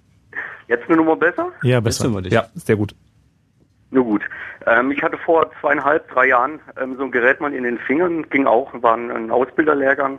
Und da haben sie uns dann ähm, unter Androhung von irgendwas, dass ja keine Bilder von den Geräten auftauchen, ähm, so ein paar Geräte, die damals in Stuttgart in Betrieb waren, das war damals die erste Referenzplattform so für Deutschland, ähm, in die Finger gegeben zum Bespielen. Und erste Idee war natürlich auch, sieht nach Nokia aus, riecht nach Nokia. Tastensperre war natürlich irgendwie einmal Mitte, einmal links unten. ähm, so er auf den Dingern ähm, ja nicht gerade zu Hause gefühlt, aber man kannte es halt irgendwo. Und hast du sagen, hast du nur das, das tote Gerät in den Händen gehabt oder konntet ihr tatsächlich auch mit funken? Das, Okay, ähm, Peter, es, es tut mir leid, das sagen zu müssen und ich hätte echt gerne deine Geschichte gehört, aber die Verbindung ist wirklich totale Grütze. Okay, ich probiere es dann über Festnetz. Alles klar, das ist eine gute Idee. 0331 70 97 110 ist die Nummer, die Peter dazu anruft, die, ihr auch, die ihr auch anrufen könnt, wenn ihr was zum Digitalfunk fragen oder erzählen wollt. Genau, also das, was wir gerade gehört haben, ist das, äh, der sogenannte Grenzreichweiteneffekt. Das heißt also, das Signal äh, reißt dann halt ab. Es wird dann nicht rauschiger oder schlechter so, sondern es wird halt erstmal so blockiger. Das heißt also, es kommt nicht mehr jeder Datenblock durch ähm, und dann ist halt ganz weg. Okay, so hört sich Digitalfunk an, wenn er nicht funktioniert. Sven, ähm, du hast alles erzählt, was du uns sagen wolltest. Ja, genau. Wunderbar, dann vielen Abend. Ach, vielen Abend. Schönen guten Abend Schönen noch. Abend noch. Tschüss. Okay, tschüss. So, und dann haben wir ähm, Aline, der hat eine Frage. Klar. Wenn nur das doofe Gerät so funktionieren würde. Das ist ja, ne? Also wie. Viel zu digital. Ja, funktioniert nicht. Ähm, wo war ich stehen geblieben? Genau, wir haben Bündelfunk. Bündelfunk stehen geblieben. Bündelfunk. Ähm, so, was, was da passiert ist also, äh, dein, das Handfunkgerät nimmt Kontakt mit einer Basisstation auf, also dieser Zelle, äh, die nimmt den Ruf an, vermittelt ihn weiter zu dem Zielgerät. Und da gibt es nun allerhand Möglichkeiten, die noch dazukommen. Also man kann halt zum Beispiel auch ganz normal telefonieren. Also man kann auf dem Funkgerät, wenn es dafür freigeschaltet ist im Netz, auch eine Telefonnummer eintippen und dann damit telefonieren mit einem normalen Mobiltelefon. Äh, man kann äh, Kurznachrichten schicken und man kann halt allerhand andere Dinge tun, die ähm, ja, so möglich sind in, in, in solchen digitalen Ver Ver Verfahren, zum Beispiel Datenübertragung. Das heißt also, kann, man kann äh, ja an einer Web klicken, dafür reicht's nicht. Das ist so eines, eines dieser äh, Problempunkte bei diesem Tetra-System, ist halt nach heutigen Maßstäben ist die Bandbreite des Systems halt äh, echt lächerlich. Also man kriegt halt maximal sowas wie 28.8 hin. Das, Das sind, so die, das sind die ganz das sind ersten die Modems, Modems, die wir vor zehn Jahren weggeschmissen haben. Nein, nein, Genau. nein, nein, die ganz Okay. ersten Modems. Ich hatte einen Akustikkoppler, der machte 300 Baut pro Sekunde. Ja, Okay. naja, also das ist aber schon 15 Jahre Wir her. machen aber jetzt keinen Methuselah-Wettbewerb, sondern wir fragen jetzt 20. später nochmal. Was? haben die Herren. Ah, sehr viel besser. Gleich viel besser? Okay. Mhm. Genau. So, jetzt erzähl mal von deinem Erlebnis mit dem Digitalfunkgerät. Ja, also eben die, wir hatten die Geräte in den Fingern und da natürlich, da wo wir waren, noch kein Tetra-Netz herrschte, musste man mit den Dingern, mit den Geräten im sogenannten ähm, Direktmode arbeiten. Ähm, kann man vielleicht nachher nochmal drauf eingehen, direkt gegenüber Trunked, also Netzmodus. Das heißt, die haben an und für sich funktioniert, wie man früher die oder wie man jetzt auch noch die Analoggeräte hat, solange alle Geräte dieselbe, denselben Kanal sozusagen eingestellt haben oder die digitale Variante davon, können alle mithören. Das ist einfach das, was es nicht, was sie zumindest mal nicht vorhaben oder was es geben wird, aber es ist nur eine Möglichkeit von dem Ganzen. Und dann funktionieren Geräte einfach so, dass man einmal sozusagen diese Sprechtaste drückt, wie zum Funken. Ähm, und dann sagt einem das Gerät erstmal, jetzt ist ein Kanal frei für dich oder nicht. Du darfst oder darfst nicht. Und es ist einfach irgendwie bis zu einer Sekunde nochmal Verzögerung, bis man dann wirklich loslegen darf. Tatsächlich eine Sekunde, ja. Also weil eigentlich war ja der, also es gab ja eine große Diskussion darum, ob es jetzt so ein Tetra wird oder ein aufgebohrtes Mobilfunknetz für den Behördenfunk. Und äh, eine der, der wesentlichen Argumente war ja, dass die, äh, der Verbindungsaufbau nicht zu lange dauern sollte. Und was halt so mit so aufgebohrten Mobilfunk, also wie zum Beispiel GSMR, was die Bahn benutzt, die haben halt so ein spezielles Mobilfunknetz, was halt darauf optimiert ist, zum Beispiel besonders schnellen Verbindungsaufbau zu machen. Und die sind, glaube ich, bei anderthalb Sekunden oder sowas. Und äh, eigentlich sollte bei Tetras äh, doch eher bei 400 Millisekunden oder weniger sein. Ja, also gefühlt war es mindestens eine halbe Sekunde, also ein Rund, so bis es mal piepste dann und dann. Aber warte mal, wenn ich es richtig verstanden habe, Peter, war es bei dir ja auch sozusagen nur die Direktverbindung zwischen zwei Funkgeräten? Ja, das ist ähm, zwischen mehreren. Das ist einfach Broadcast, wie man es bisher auch kennt, also einfach okay. rausschicken. Und Im, da ähm, wird aber das geprüft, ob dieser Kanal gerade freie zusprechen. Und das dauert eine Weile. Im, äh, im IRC-Chat, irc.freenode.net, ähm, tauchte gerade die Frage auf, wenn das Funknetze sind, die wirklich so Funkzellen haben, auch die müssen ja von irgendjemand betrieben werden. Wer macht das da? Das ist die äh, Bundesanstalt für Digitalfunk. Äh, das ist eine okay, wir haben eine neue Institution dafür. Ja klar, Sehr natürlich. schön. Hey, Ah, wir sind geil. in Deutschland, Mann. Da haben wir Behörden, bis der Arzt kommt. Gibt es da ein Errichtungsgesetz zu? Äh, da gibt's äh, Ja, Gesetz zur Errichtung des BDBOS vom Genau. 1. Juli 2005. Natürlich Unter Schröder. Ja, genau. ähm, also die äh, interessanter, also was mich dabei interessieren würde, ist, äh, die haben ja eine ziemlich komplexe Möglichkeit, so Gruppen zu, zu definieren. Also einer der, der Vorteile von Tetra ist, wenn bisher zum Beispiel die Feuerwehr und die Polizei und das technische Hilfswerk äh, zu einem Einsatzort kommen, dann müssen die sich ja irgendwie verständigen. Und bisher war das ja mehr so mit Brüll über den Platz, soweit ich das verstanden habe.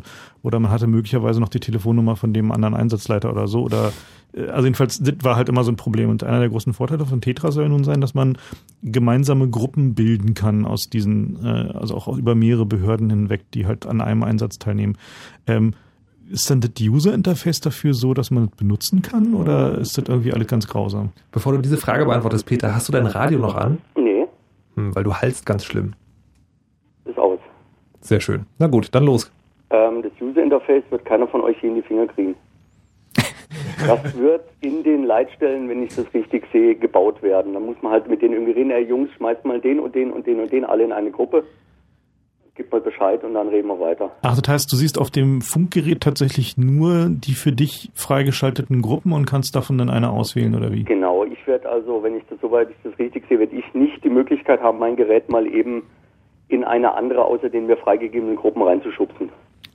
Ah, Das wird dann von da, muss irgendwo aus dem Netz selber kommen und der nächste Ansprechpartner sind halt wie hier bisher auch die Leitstellen, ja. die das dann wohl auf Zuruf machen werden können, hoffentlich. Also das entspricht äh, in dem Fall der Theorie, weil wir hatten es noch gar nicht vom Digitalfunk abhören. Aber ähm, natürlich kann man Digitalfunk auch abhören, es sei denn, es ist verschlüsselt. Können wir so mal zusammenfassen. Und bei äh, den äh, Tetra für den Behördenfunk haben sie sich tatsächlich mal richtig, richtig doll Mühe gegeben. Also es ist nicht nur so, dass du nicht konfigurieren kannst, dass du in der Gruppe drin bist. Nein, es ist so, dass jede Gruppe ihren eigenen Schlüssel hat, der sich, äh, der aus einem Schlüssel in deiner Chipkarte abgeleitet wird. Und wenn du halt nicht äh, freigeschaltet bist, hast du den Schlüssel nicht, um das zu dekodieren. Ja, also diese, dieses Verschlüsselungskonzept, äh, äh, also die Idee dahinter ist folgende. Tetra äh, an sich ist ja ein digitales Funksystem, was man erstmal nicht so mit einem normalen Amateurfunkempfänger abhören kann. So, also ist halt, also das war so Ziel eins. Aber dann dachten die sich, naja gut, wir stellen das für 30 Jahre hin. In der Zeit werden Leute schon auf die Idee kommen, äh, Empfänger zu bauen, mit dem man solche digitalen Verfahren abhören kann. Äh, eine nicht ganz unberechtigte Annahme. Also machen wir da nochmal eine Runde Verschlüsselung drauf. Und äh, jetzt ist es so, dass in jedem von diesen Tetra-Funkgeräten kommt eine Chipkarte rein. Die sieht halt genauso aus wie so eine normale SIM in so einem GSM. Wie man kennt man ja so Prepaid-SIM ins GSM stecken. Ähm, so ähnlich sehen die Dinge auch aus, äh, die in die Tetra-Funkgeräte kommen.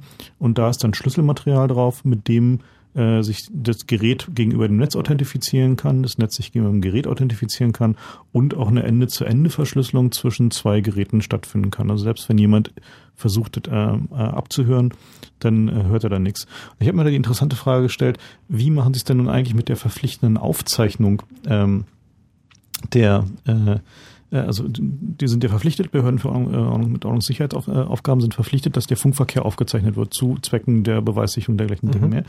Und äh, sie haben da eine sehr einfache Lösung für gefunden, und zwar werden die Aufzeichnungsgeräte einfach automatisch mit in die Sprachgruppen reingeschaltet und haben dann so PC-basierte äh, äh, Systeme. Also das ist dann halt so eine, so eine PC-Einsteckkarte, die kann halt bis zu acht Gruppen gleichzeitig aufzeichnen und hat dann die entsprechenden äh, Authentifizierungsinformationen drauf. Und da ist dann halt also mal sozusagen ein Mithörer wird halt immer mit in die Gruppe rein konfiguriert. Warte mal, aber heißt das dann sozusagen, in Zukunft äh, will ich dann nicht mehr ein einzelnes Funkgerät abhören, sondern die Aufgabe quasi zum Abhören ist dann in den Computer in der Leitstelle zu kommen und da gleich alles mitzunehmen? Ja, also wenn man böswillig ist, dann äh, also interessant ist halt, dass der die äh, die Interfaces für diese ganzen Leitstellensysteme sind halt alle über TCP/IP und betrieben wird das Ganze von T-Systems.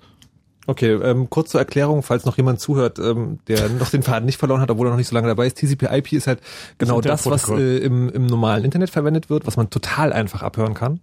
Also quasi Na, mit, naja, zumindest ist ein bekannter Also- technischer Standard. Ja. Und äh, T-Systems ist jetzt vermutlich zumindest mal nicht so bekannt für. Na, T-Systems sind die Leute, die halt zum Beispiel die Software im Arbeitsamt verkackt haben und äh, na, ungefähr jedes Regierungssoftwareprojekt, was in den letzten 15 Jahren fehlgeschlagen ist, ist von T-Systems gekommen. Toll Collect. Genau, Toll Collect war auch eins davon. Okay, ein buntes Sammelsurium ist quasi so eine Art Bewerbungsmappe, oder? Äh, ich glaube nicht, also das ist halt mehr so, die machen halt die Sachen, die sonst niemand mehr machen möchte und äh, mit entsprechenden Ergebnissen. Okay, so kommt das also mal zustande. Peter, ähm, bist du zufrieden mit dem oder hast, du- gibt es noch etwas, was du uns unbedingt sagen willst? Gerade am überlegen. Habt ihr noch irgendwelche Fragen? Vielleicht weiß ich noch was. Äh, genau, ja. Äh, wie, wie sind, also ich meine, wie ist denn so die allgemeine Erwartungshaltung bei irgendwie den, den Feuerwehren, äh, was jetzt diesen Digitalfunk angeht? Also mich interessiert mir so ein bisschen so das Fahrgefühl. Also freuen sich da jetzt alle drauf oder ist es eher so ein bisschen so, na lass mal gucken oder äh, wo bleibt denn unser gutes Analog? Oder gibt es da vielleicht auch so Leute, die halt die sagen, na, naja, so ich vermisse das Kratzen des Vinyls, äh, also oder Ja, ähnlich? Lass mal gucken trifft schon eher. Also eigentlich sagt man, gut, es hat natürlich die Fehler wie nicht abhören und so. Oder im Moment kann man es halt abhören, was aber der Grund eher jetzt mal oder der Zwang, was dagegen zu tun, ja eher aus der Polizeiecke kommt. Hm. Ähm, die haben da die etwas höheren Anforderungen. Ähm, wenn man so guckt, ja, sagen eigentlich alle, lasst mal schauen, wie es wird. Man, man weiß im Moment, was haben wir jetzt, wie funktioniert es. Es funktioniert an und für sich ganz gut. Außer dass halt, wenn halt eine Frequenz mal voll ist, wenn halt einer spricht, gleich mal voll ist, was halt ein bisschen besser werden wird. Ähm, allerdings überlegt man sich halt auch, wie das jetzt wird, wie zum Beispiel jetzt ein Einsatzleiter sonst irgendwas künftig mithören kann, was in seinem Einsatz passiert. Bis Mhm. jetzt nimmt das Gerät, stellt es auf dieselbe Frequenz, also auf den Kanal und hört einfach zu. Und Wird muss er dann in die Gruppe rein. Unklar. Also er muss dann halt mit in die Gruppe rein konfiguriert werden, sonst Wenn, genau, der muss dann immer mit in die Gruppe rein, aber was macht er, wenn es dann auf Zweien und so weiter, also okay, wie man letztendlich mit umgeht, wird natürlich auch noch schwierig werden. Und ähm, bei der Einführung werden da die alten Analoggeräte erstmal noch eine Weile weiter parallel benutzt oder wie wird das funktionieren? Also Das ist noch unklar. Wir sind hier in Baden-Württemberg erst frühestens 2011 dran.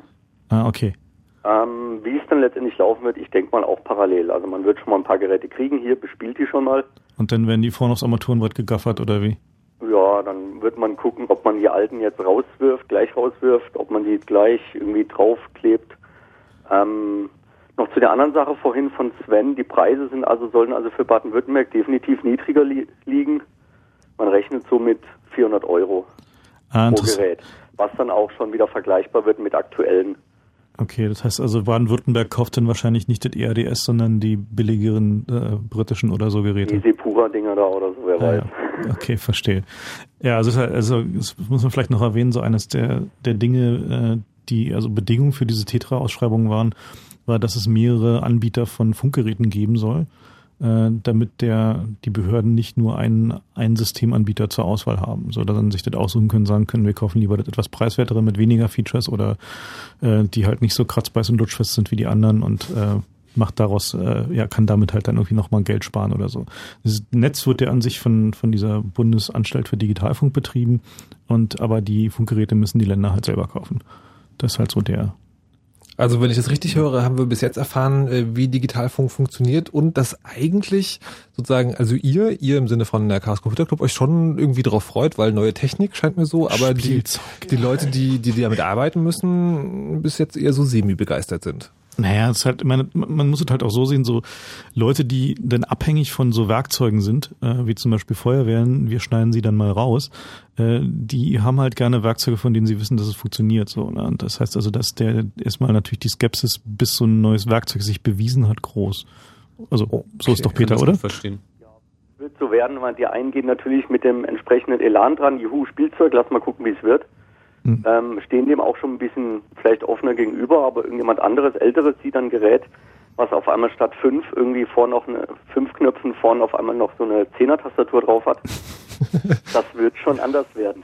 Irgendwas ist ja immer. Wenn ihr euch gerade fragt, worum geht's denn hier? Es geht hier um Digitalfunk und das hat einen ganz einfachen Grund, warum es heute um so ein Thema geht, denn ihr seid hier. Fritz.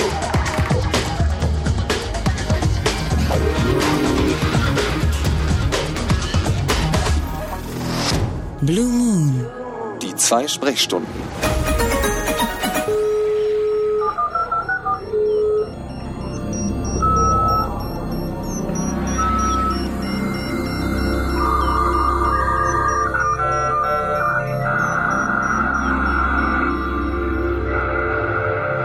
Dieser Sound bedeutet, ihr seid im Chaosradio angekommen.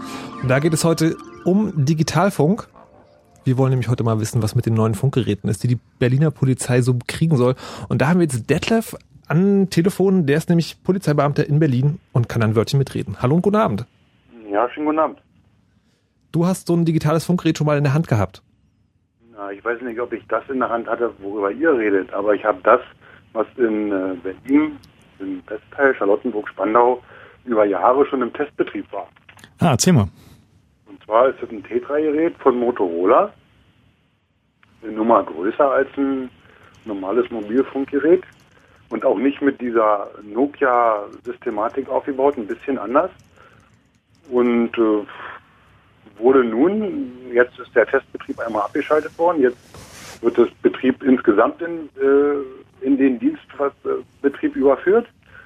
Und jetzt laufen analog und digital, sag ich mal, parallel. Das heißt, also, ihr, ihr habt in den Fahrzeugen beide Geräte oder wie? Genau.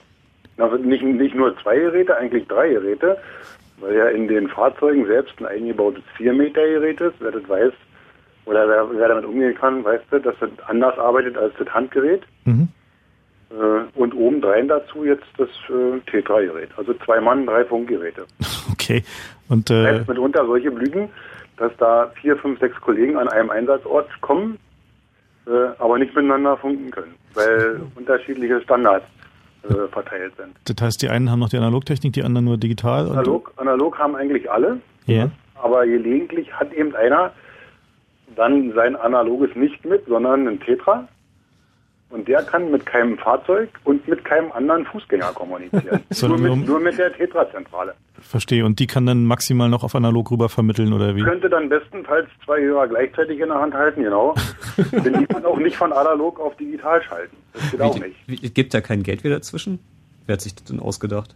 Nicht, nicht, dass ich wüsste, dass es zwischen diesem analogen und diesem digitalen irgendwas noch gibt. Und wie, wie sind denn so die, die Erfahrungen? Man hört ja immer wieder, dass es so ein bisschen kritisch ist mit der Reichweite in Gebäuden und so. Habt ihr da schon Erfahrungen? Ja, aber im Gegensatz, also die mit der Reichweite in Gebäuden hat ja jedes Funkgerät seine Schwierigkeiten. Mhm.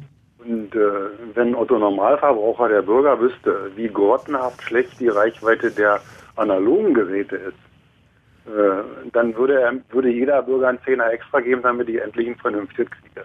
Also der Spruch, bitte wechseln Sie Ihren Standort, ich kann Sie nicht aufnehmen, den hört man auch heute noch fast täglich, weil das analoge Netz eben nicht flächendeckend zwischen den Häuserzeilen ist, sondern manchmal gehe ich ein, zwei Meter nach links und nach rechts und dann habe ich wieder eine Verbindung.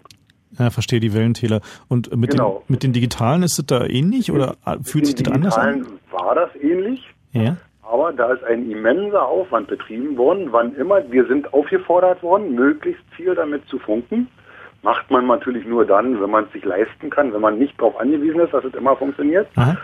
Aber sobald wir eine Fehlfunktion bemerkt haben, Standort, ich sage mal, Tauentin, Breitscheidplatz, Bums vor dem Wasserklopf, Verbindung hinter dem Wasserkopf kleine, dann gab es dafür bei uns eine Dienststelle, die da händeringend darauf gewartet hat, dass solche Meldungen gekommen sind. Und die sind dann ganz gezielt, diese Funklöcher, ausgemerzt worden. Okay, das, also das ist halt schon systematisch im Testbetrieb versucht worden. Genau, genau. Das ist auf den Westteil beschränkt gewesen, weil man versucht hat, mit welchem Aufwand das da äh, realisierbar ist und, und äh, ob das dann letzten Endes auch geht. Und äh, na, die sind dann massenhaft dann auch tatsächlich mit diesen Informationen überschwemmt worden. Später dann war die nächste Stufe dann mit die Verbindungsqualität in Gebäuden. Und äh, ja, wenn man in so einem 100 Jahre alten, ich vergleiche das sag mal mit dem Amtsgericht oder mit dem Kriminalgericht, so in so, einem, in so einem Gebäude wieder Winkel findet und sagt, äh, hier habe ich keinen Kontakt, dann können die irgendwo gegensteuern und dann kriegt man eben auch dort die, äh, die digitale Verbindung. Also du bist sozusagen optimistisch, dass es äh, mit dem Digitalfunk am Ende besser wird? Es wird wesentlich besser. Ähm, für mich, ich weiß nicht, die Feuerwehr hat nicht das Problem. Vorhin hat ein Kollege von der Feuerwehr gesprochen der sagte, er weiß nicht, warum die das kriegen. Ich bin, habe so oft in meinem täglichen Dienst ähm, damit zu tun oder beschäftige andere Leute damit zu tun, für mich irgendwo anzurufen. Ich sage eine Telefonnummer durch und sage, bitte rufen Sie dort an und fragen Sie ob. Aha. Zum Beispiel. Und das äh, kann ich mit dem Teil selber. Selbst eine Funkbeziehung, also ins, ins Mobilfunk kann ich damit einwählen. Äh, wer und wo da irgendwas mitschreibt und mitliest, ist mir in dem Sinne eigentlich auch völlig schnuppe, weil er immer einen dienstlichen Bezug hat, was ich damit telefoniere. Klar. Dann kann ich also rechtfertigen. Wenn ich mich mal rechtfertigen müsste, ist noch nicht vorgekommen. Ähm, aber das äh, vereinfacht viele Sachen, wenn ich direkt mit den Leuten sprechen kann, von denen ich was will. Das heißt also, du, also, du erwartest schon, dass es äh, so im, im normalen Dienstalltag einfach einfacher wird. Hat schon, ist ja schon. Wir okay. haben ja diesen, wir haben ja über Jahre diesen Testbetrieb und wir haben auch noch diese alten Tetra-Teile, die irgendwann wieder abgeschaltet werden, wenn es dann diesen Satz Geräte gibt, die da jetzt in Mitte eingeführt worden sind. Wie, wie, ist denn da jetzt so der, der Einführungszeitplan? Also wie, wie schnell wird es gehen in Berlin? Das weiß ich nicht. Also wird jetzt erstmal sukzessive in Mitte eingeführt und dann im das ist die offizielle Pressemeldung, dass die ersten 1000 Geräte jetzt ausgeliefert werden sollen. Aha. Äh, und irgendeiner hat noch feierlich das erste Gerät überreicht. Klar, das lassen sich ja immer nicht entgehen. Gab ja, da ja, genau. Aber das ist ja, das ist ja beim Wachtmeister nicht angekommen, machen wir uns nicht vor. Verstehe. Der Wachtmeister, der Wachtmeister hat die 2-Meter-Technik und äh, die 2-Meter-Technik, äh, das Handfunkgerät ist 30 Jahre alt. So alt sind fast alle, oder 35 jetzt inzwischen, so alt sind fast alle Geräte und halb so alt sind alle Akkus. Also nur nach dem Motto, warum brauchen wir was Neues, wenn ich den Leuten sage, ich habe immer einen Reserveakku mit, weil ich nie weiß, wie lange hält mein Akku. Das heißt, der hält nicht einen Tag durch, oder wie? Gottes Willen. Mal habe ich einen, der hält einen Tag, aber ich habe auch mal einen, der hält eine Stunde. Ach, super. oder der kommt vollgeladen aus dem, aus dem Ladegerät, die werden automatisch geh- und entladen. Da sind immer riesen Batterien. Man muss sich vorstellen, eine Wache vielleicht mit, sagen wir mal, mit einer, mit einer Nachtschicht von 30 Mann. Der hat ständig 50 Akkus zum Laden und Entladen. Und jeder, der kommt, reinkommt und genau weiß, ich habe schon ein paar Mal gefunkt, der schmeißt seinen halbvollen oder ich weiß nicht, wie viel noch drin vollen Akku rein in den Ladeschacht und nimmt sich den vollen wieder raus. Wie lange der hält, weiß er aber nicht. Großartig. Ja? Also es ist schon äh, diverse Male. Man, man kann dann zwar noch empfangen, wenn der Akku fast leer ist, aber man kann nicht mehr senden. Und äh, wie ist es? Jeder, der das nicht kennt, wird dann wissen, wie oft ich konnte sie nicht aufnehmen, bitte kommen Sie über Draht. Schon klar, ja. Und dann hole ich mein Privathandy raus und sage, ja, genau. äh, nur manchmal ist es ja auch wichtig, dass man eine Meldung los wird, dass irgendwas nicht so schlimm ist wie gedacht. Dass ja. sich irgendwas nicht bestätigt hat. Naja, dafür nehme ich dann mein Privattelefon. Und äh, wie ist es, habt ihr da in, in dem Feldversuch jetzt auch schon die Datendienste ausprobiert, so für Halteabfragen und ähnliche Dinge? Ähm, das funktioniert ja sowieso über Draht bei uns. Also ähm, also die mache ich ja nicht selber. Ich rufe irgendwo an, wo ich die Auskünfte kriege. Ah, verstehe. Das heißt, also, das macht ihr noch nicht, nicht über das Tetra-System dann? Das, das würde ich auch nicht machen wollen. Hm. Dafür ist die Tastatur viel zu unpraktisch. Also machen wir uns nichts vor. Wir sind ja, wenn ich da bin, ich bin ja kein SMS-Künstler. Mein, mein, mein Telefon habe ich in der Hand und meine Umgebung muss ich wahrnehmen. Hm, wenn ich dann klar. anfangen soll auf dieser Tastatur, die doppelt, ich sag mal, bei dem Motorola ist sie doppelt so groß wie eine Telefontastatur. Also das heißt sozusagen, du würdest, du würdest aber die, ähm, die neuen Funkgeräte sagen, das nur deswegen gut finden, weil sie halt zuverlässiger funken. Ja, aber sozusagen, aber genau. diese, diese, die, sozusagen diese Datendienste wären dir eigentlich egal, weil das halt sozusagen zu viel wäre. Noch, noch, noch sind die mir egal. Wenn ich denn in meinem übernächsten Funkwagen, in, der, in, dem, in dem Auslieferungszustand 2020, tatsächlich auch eine mobile Schreibmaschine habe, dann brauche ich natürlich eine zuverlässige Datenverbindung in meine Abfragesysteme. Das heißt, äh, du würdest das schon gut finden, wenn sie irgendwie über das Tetra dann äh, die Fahndungsbilder dann auf dem Laptop in, in einen Streifenwagen irgendwie senden. Das, das wird mit Sicherheit nicht gehen. das, das, also ich sag mal, natürlich gibt es von, von vielen Personen, die ähm, mal erkennungsdienstlich behandelt wurden, zum Beispiel Bilder, äh, die ich abfragen kann, wenn ich an meinem Dienst-PC sitze. Aber, Aber kann, kannst du halt nicht unterwegs. Das, sowas kann ich alles nicht vor Ort machen. Das ist also hm. viel, zu, viel zu aufwendig. Ähm, das ist kein rollendes Büro. Ich brauche eine rollende, ich brauche eine mobile Schreibmaschine, wo ich Sachverhalte, die ich wahrnehme, schnell zu Papier bringen kann oder eben überhaupt nur Notizen zu machen. Aber die richtige Vorgangsfertigung, wo was Hand und Fuß haben muss, was zum Schluss beim Richter liegt, das kann ich nicht auf der Straße machen und dann auch nebenbei gucken, ob mir einer über die Schulter schaut. Machen wir uns nicht vor, das ist ja, sind ja dann alles hochsensible Daten. Ich müsste in einem halb abgedunkelten Fahrzeug sitzen und weiß, und, und Zugriff von fremden Leuten müsste ich wieder ausschließen können. Guckt einer rein und sagt, was macht der denn? Das geht alles nicht. Ich fürchte also, ja, die Leute, die es geplant haben, machen sich solche Gedanken nicht, ne? Doch, das machen die. Zumindest also was, was bei uns die Datensicherheit angeht. Mhm. Ähm, Nee, also zum, zumindest irgendwie so sowas wie Halterabfrage über, über Funk, das hat man ständig gelesen überall als das neue Feature. Ja, jetzt gibt's auch Datendienste ja, die, und so. Natürlich kann ich die Halterabfrage über Funk machen. So. Äh, theoretisch, aber praktisch wo, wozu? Wenn ich heute eine Halterabfrage mache, rufe ich an bei der Verhandlungsstelle und sage, ich brauche zu dem und dem Fahrzeug folgende Auskünfte. Und der sieht an meiner Nummer, dass es ein Tetra ist und kann mir die Auskünfte geben. Könnte ja jeder Vollidiot da anrufen und, und den Nachbarn abfragen oder was. Ja? So, wenn die Nummer erstmal bekannt ist. Ist ja eine Nummer, die man vom öffentlichen An Apparat auch anwählen könnte, wenn man sie denn wüsste. Ganz klar. Okay, sagen Sie jetzt nicht ja, Da sitzt ja jemand, da sitzt ja jemand am Telefon an seinem Rechner. Und der macht nichts anderes als den ganzen Tag Warnungsabfragen. Weil den ganzen Tag bei ihm Kollegen anrufen, sagen, ich brauche zu dem Fahrzeug diese Nummer. Wie ist und es geht bei dem auch am schnellsten. Der antwortet mir nicht und sagt mir, was ich hören will. Okay, also Digitalfunk quasi nur zum Funken, äh, der Rest wird nach wie vor Menschen gemacht. Noch eine Frage genau. an Detlef? Ich äh, interessiere mich bloß dafür, wie oft es passiert, dass man zu irgendeinem, äh, keine Ahnung, was passiert, irgendein Tatort kommt und da, da steht schon die Presse. Oh, das ist mir schon mehrfach passiert. Ja. Mehrfach. Also und und ähm, richtig, richtig, richtig übel, ähm, wo ich sage, mein lieber Herr Gesangsverein, das ist, äh, es wird höchste Zeit, dass man da was vorschiebt. Kann ich eine Geschichte aus dem wahren Leben erzählen? Ein Wohnungsbrand mit mehreren äh, Toten. Bin der erste Funkwagen am Ort gewesen und habe hab dann meine Telefonnummer durchgegeben und gesagt, ab jetzt nur noch über diese Nummer, weil ich wusste, draußen die Presse, äh, Feuerwehr, Riesenaufgebot. Und noch bevor mich mein Vorgesetzter anrufen konnte, klingelt mein Telefon, stellt sich jemand vor, guten Tag, ich bin der und der und äh, wie sieht's denn aus da oben? dann habe ich gefragt, äh, und der hat sich mit dem Namen des Abschnittsleiters vorgestellt, mit dem Nachnamen. Und dann habe ich gesagt, äh, wie heißen Sie denn mit Vornamen?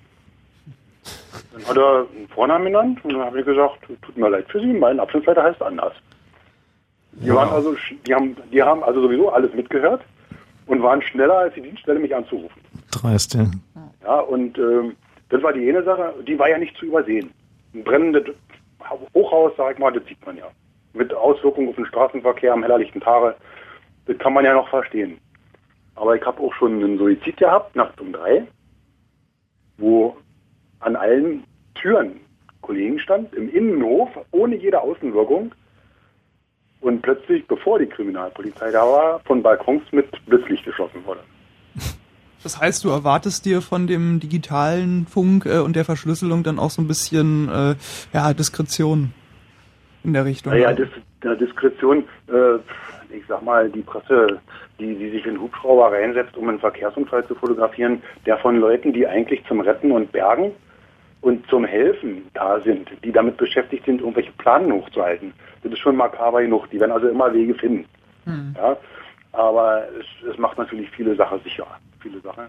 Mhm. Und obendrein äh, kann mir auch nicht jemand dazwischen sprechen. Was ich zum Beispiel mit dem Tetra noch nie beobachtet habe, aber beim Analogfunk äh, äh, gang und gäbe ist, dass äh, funkferngesteuerte Ampeln den Verkehr stören. Ach so, ja, die, okay. Die, die, die, Protokollstrecken von Tegel ins Regierungsviertel durch die halbe Stadt, die können ja zentral geschaltet werden. Ja. Also immer Ampelausfall ist gar nicht. Sie schalten zwei Minuten bevor die Kolonne kommt alle Ampeln aus, so wie sie sie brauchen, und zwei Minuten später wieder ein. Und wenn ich das auf einer Hauptverkehrsstraße mache, staut sich natürlich in fünf Minuten was.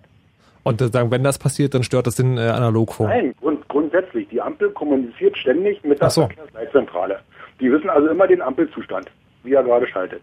Und können da eingreifen. Also ein hochmodernes System. Also per Funk, oder? Wo, auf welcher, auf welcher Basis die das schalten, weiß ich nicht, aber es ist alles funkgesteuert. Und, dann das, und die Signale von den Ampeln stören dann das analoge Funkgerät, aber das Tetra nicht. Genau. Wenn ich mit meinem Funkwagen daneben stehe, habe ich keinen Empfang. Aber nur mit den analogen, also mit, mit den digitalen Geräten funktioniert das dann. Mit dem digitalen Funkgerät funktioniert das, genau. Ne, die haben auch eine andere Frequenz. Muss ich also gelegentlich, wenn ich tatsächlich so einen ungünstigen Standort habe, muss ich mein großes Funkgerät ausmachen, weil es nur am Knarren ist. Einblicke ins Berliner Polizeileben von Detlef. Vielen Dank dafür. Ihr seid hier nämlich im Chaos Radio auf Fritz, wo es um Digitalfunk heute geht. Und wir haben jetzt schon gelernt, wie Digitalfunk funktioniert, dass die Behörden ihn bekommen sollen und äh, dass es manche Leute gibt, die sagen, ja, das ist ganz cool und manche, die sagen, naja, eigentlich brauchen wir es nicht so richtig. Ich wäre jetzt für eine Runde Musik. Was sagt ihr? Ja. Ja. Vielen Dank, ich, Detlef. Ich ähm, habe ja in der Vorbereitung dieser Sendung natürlich gedacht, ja, Chaos Radio, Chaos Computer Club, da muss er Musik aus dem Netz machen, habe auch ein bisschen rumgefragt im Chat. Ähm, war da irgendwie kaum am Start. Also anscheinend ist Netzmusik noch gar nicht so verbreitet in den Kreisen, wie ich das dachte. Deswegen möchte ich euch das präsentieren und mitbringen. Jetzt gibt's Professor Klick, total großartig, Plastic and Flashing Lights.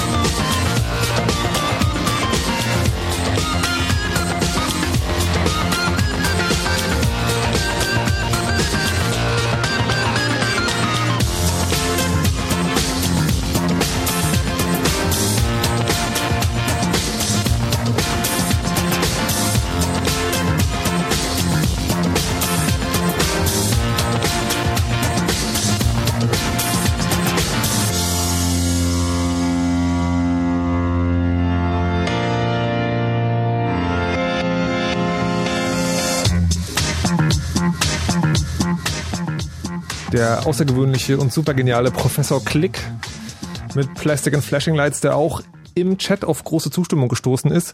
Im Chat ist auch noch die Frage aufgetaucht, hey, wenn sich GSM und Tetrafunk so ähneln, warum nimmt man dann nicht einfach die GSM-Zellen zum Tetrafunken?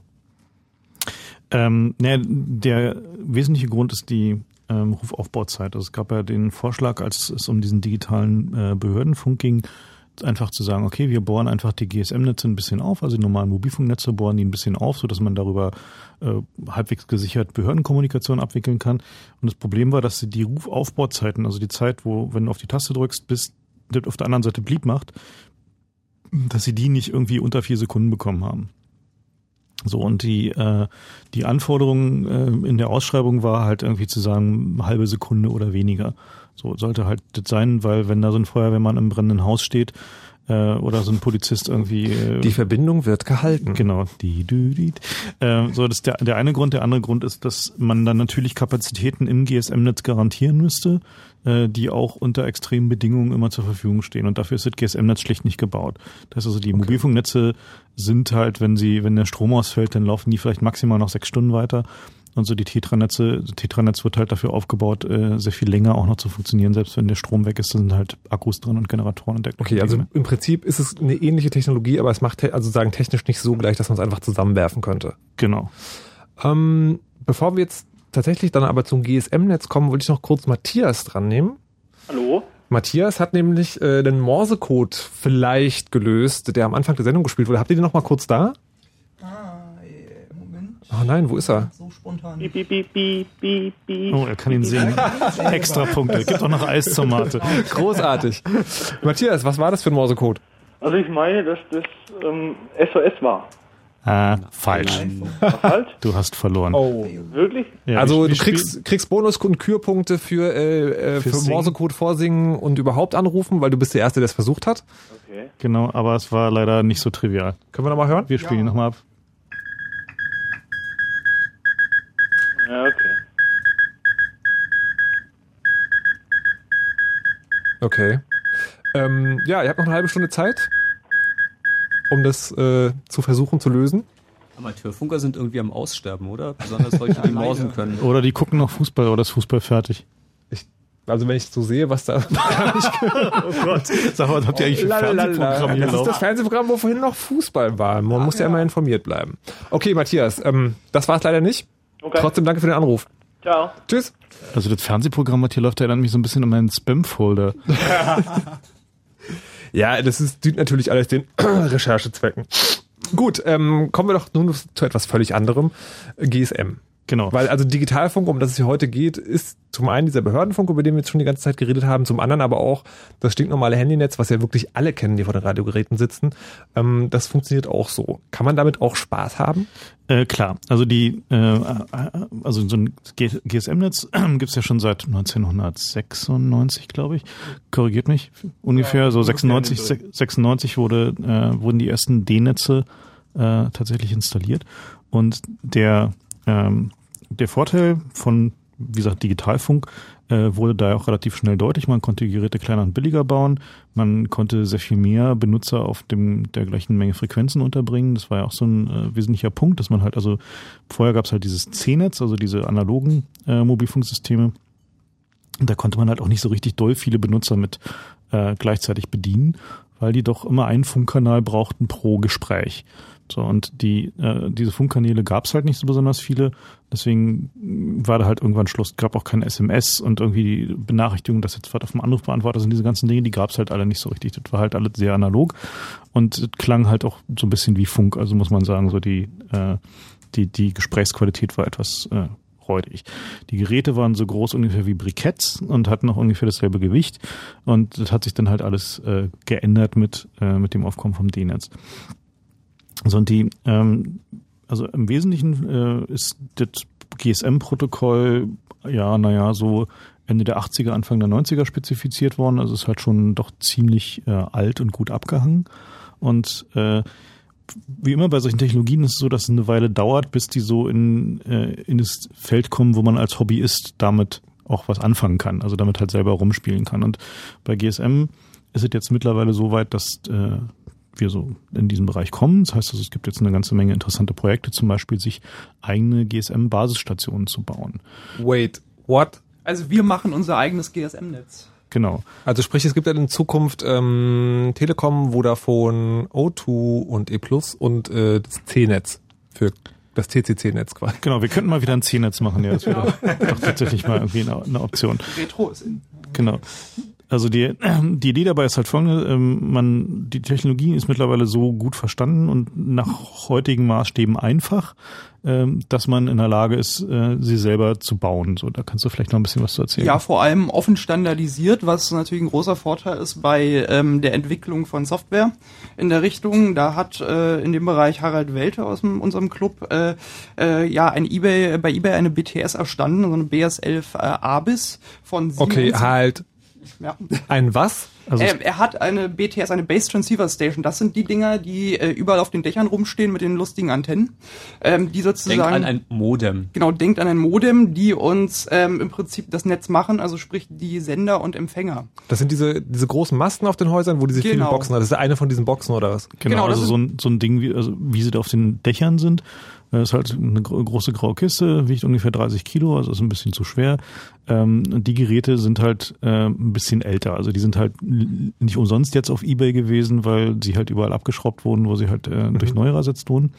Das ist halt so eines dieser Projekte, denn äh, so ein Ding einfach mal zu nehmen und zu gucken, wie bekommt man die dazu, dass man sein Telefon darauf einbuchen kann. So, also Okay, dass das man wäre dann quasi eine Funkzelle. genau, das ist dann eine Funkzelle. So Ja, ein und bisschen mehr als nur einer davon gefunden. Genau, also es gibt halt ein paar mehr davon. Also es ist halt nicht so, dass es nur eine gibt. Okay, das hört sich total spannend an und ich würde deswegen sagen, wir hören jetzt auf drüber zu reden. Und machen Nachrichten. Cliffhanger und so und genau und machen Nachrichten, Wetter und Verkehr und danach werden wir darüber reden, wie wir unser ganz eigenes GMM-Netz aufbauen. Ich bin schon sehr gespannt. Fritz und Festivals. Früher haben sich die Anwohner rund um den Flughafen Tempelhof immer über den Lärm beschwert. Tja, und das haben sie jetzt davon. Fritz präsentiert Das Berlin Festival. Open Airport. Laute, neue, aber vor allem lauter neue Musik live auf dem Flughafen Tempelhof mit Bonaparte, José González, Dendemann und The Rifles. Mit den Junior Boys, Who Made Who, The Killians und Deichkind. Und das sind längst noch nicht alle. Das Berlin Festival. Open Airport. Am 7. und 8. August auf dem Flughafen Tempelhof mitten in Berlin. Karten gibt's überall, wo es Karten gibt und Mehr Infos fritz.de. das Berlin Festival. Neue Musik live und Open Airport. Fritz und Festivals. Und das hört man. Um halb zwölf. Fritz Info. Nachrichten. Mit Liane Gruß. Im Berliner Kanzleramt wird immer noch über die Zukunft des Opel-Konzerns beraten. Die Bundesregierung will bei den Verhandlungen eine Überbrückungsfinanzierung für den Autobauer beschließen. Außerdem soll geklärt werden, wie Opel aus der drohenden Insolvenz von General Motors herausgehalten werden kann. Die drei Investoren Fiat, Magna und Ripplewood stellen noch einmal ihre Konzepte für eine Übernahme des Konzerns vor. Mit einer Festlegung auf einen der Interessenten ist nach Einschätzung von Regierungssprecher Wilhelm aber nicht zu rechnen. Die Streiks in den kommunalen Kindertagesstätten gehen weiter. Nach Gesprächen mit den Arbeitgebern in Berlin erklärte die Gewerkschaft Verdi die Tarifverhandlungen für die rund 220.000 Beschäftigten für vorerst gescheitert. Der kommunale Arbeitgeberverband hatte ein Angebot zum Gesundheitsschutz vorgelegt, das sowohl Verdi als auch die GEW als nicht akzeptabel zurückwiesen. Heute beteiligten sich bundesweit rund 15.000 Beschäftigte an dem Ausstand in Kindergärten, Horten, Jugendzentren und Beratungsstellen. In Berlin hat es bei den Matheprüfungen für den mittleren Schulabschluss heute erneut eine Panne gegeben. Wie im letzten Jahr kursierten wieder Prüfungsaufgaben im Internet. Allerdings waren es diesmal die falschen. Ein Sprecher vom Bildungssenat sagte, jemand habe die Aufgaben vom letzten Jahr mit einem neuen Deckblatt ins Netz gestellt. Die aktuellen Aufgaben sollen aber nicht durchgesickert sein. Wegen einer solchen Panne mussten letztes Jahr 28.000 Berliner Zehntklässler die Matheprüfung wiederholen. Sport. Der FC Barcelona hat die Champions League gewonnen. In Rom besiegte der spanische Fußballmeister, Me- Entschuldigung, der spanische Fußballmeister Manchester United mit 2 zu 0. Barcelona holte damit als erste spanische Meisterschaft den Dreiersieg aus Meisterschaft, spanischem Pokal und dem Champions League Titel. Wetter. Mit den aktuellen Temperaturen Potsdam, Cottbus, Angermünde 12 Grad, Frankfurt und Neuruppin 13 und Wittenberge 14 und auch in Berlin 14 Grad. Es gibt noch ein paar Schauer am Abend. Es kann windig draußen sein bei Temperaturen zwischen 11 und 7 Grad. Tagsüber dann kommt die Sonne zwar raus, aber auch Wolken und etwas Regen sind wieder mit dabei bei 18 Grad. Verkehr. A10 westlicher Berliner Ring Richtung Dreieck-Havelland zwischen Potsdam Nord und Spandau. Das sind defekte LKW. Hier ist die linke Spur gesperrt. Und die A24 Berlin Richtung Hamburg zwischen Dreieck-Havelland und Dreieck-Wittstock-Dosse. Da fährt ein Schwertransport. Hier kommt ihr nicht vorbei. Ansonsten rollt. Gute Fahrt. Fritz ist eine Produktion des RBB. Und wenn im Radio 103,2, dann Fritz rund um Spremberg.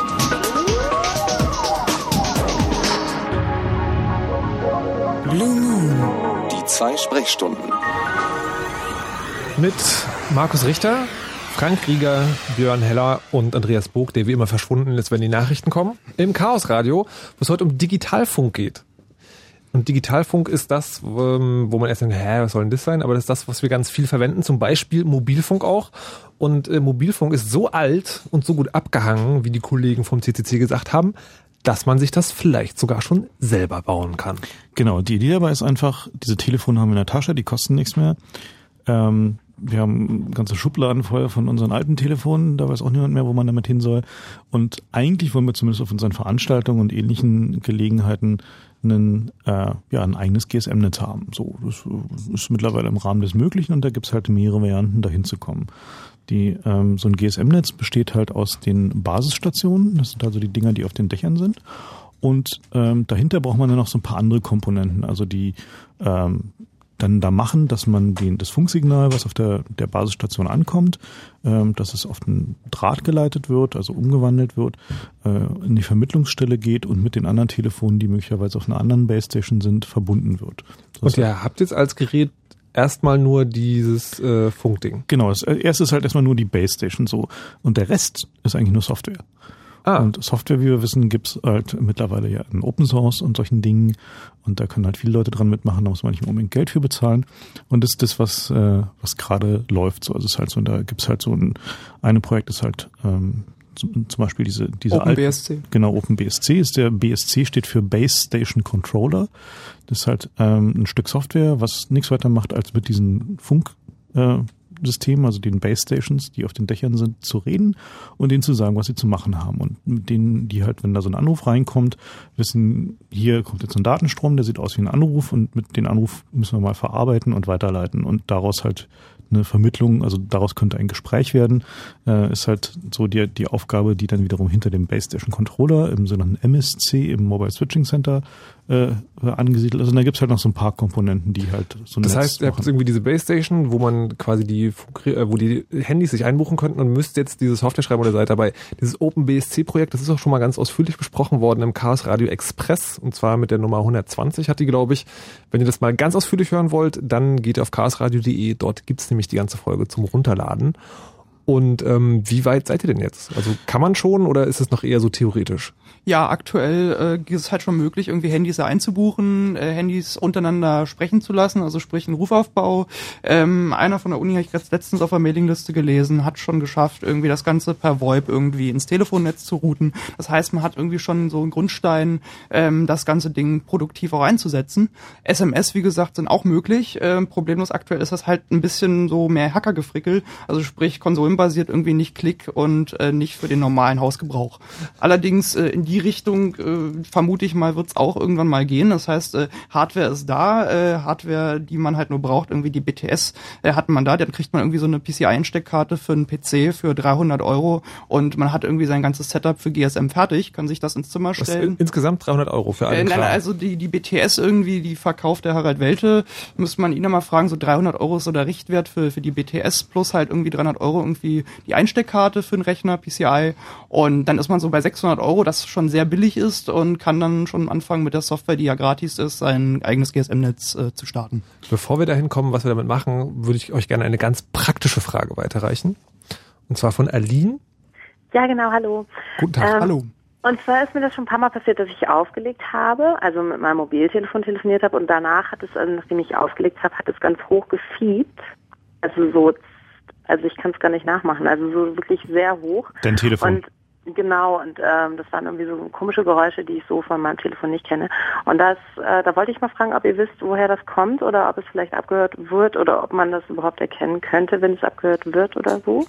Also das klingt nach Telefon kaputt. Ja, eindeutig. Das ist, Ja. also wenn du abgehört wirst, merkst du in der Regel nichts davon. Und wenn du was merkst, weil zum Beispiel mehrere Geheimdienste dich gleichzeitig abhören und die Anlage nicht darauf ausgelegt ist, dann passieren dann so Sachen wie das Verbindung abbrechen oder du Leute dran hast, mit denen du gar nicht reden wolltest. Aber so ein, so ein Okay. Piepen nach dem Auflegen klingt nach defektem Telefon wegwerfen, neues kaufen.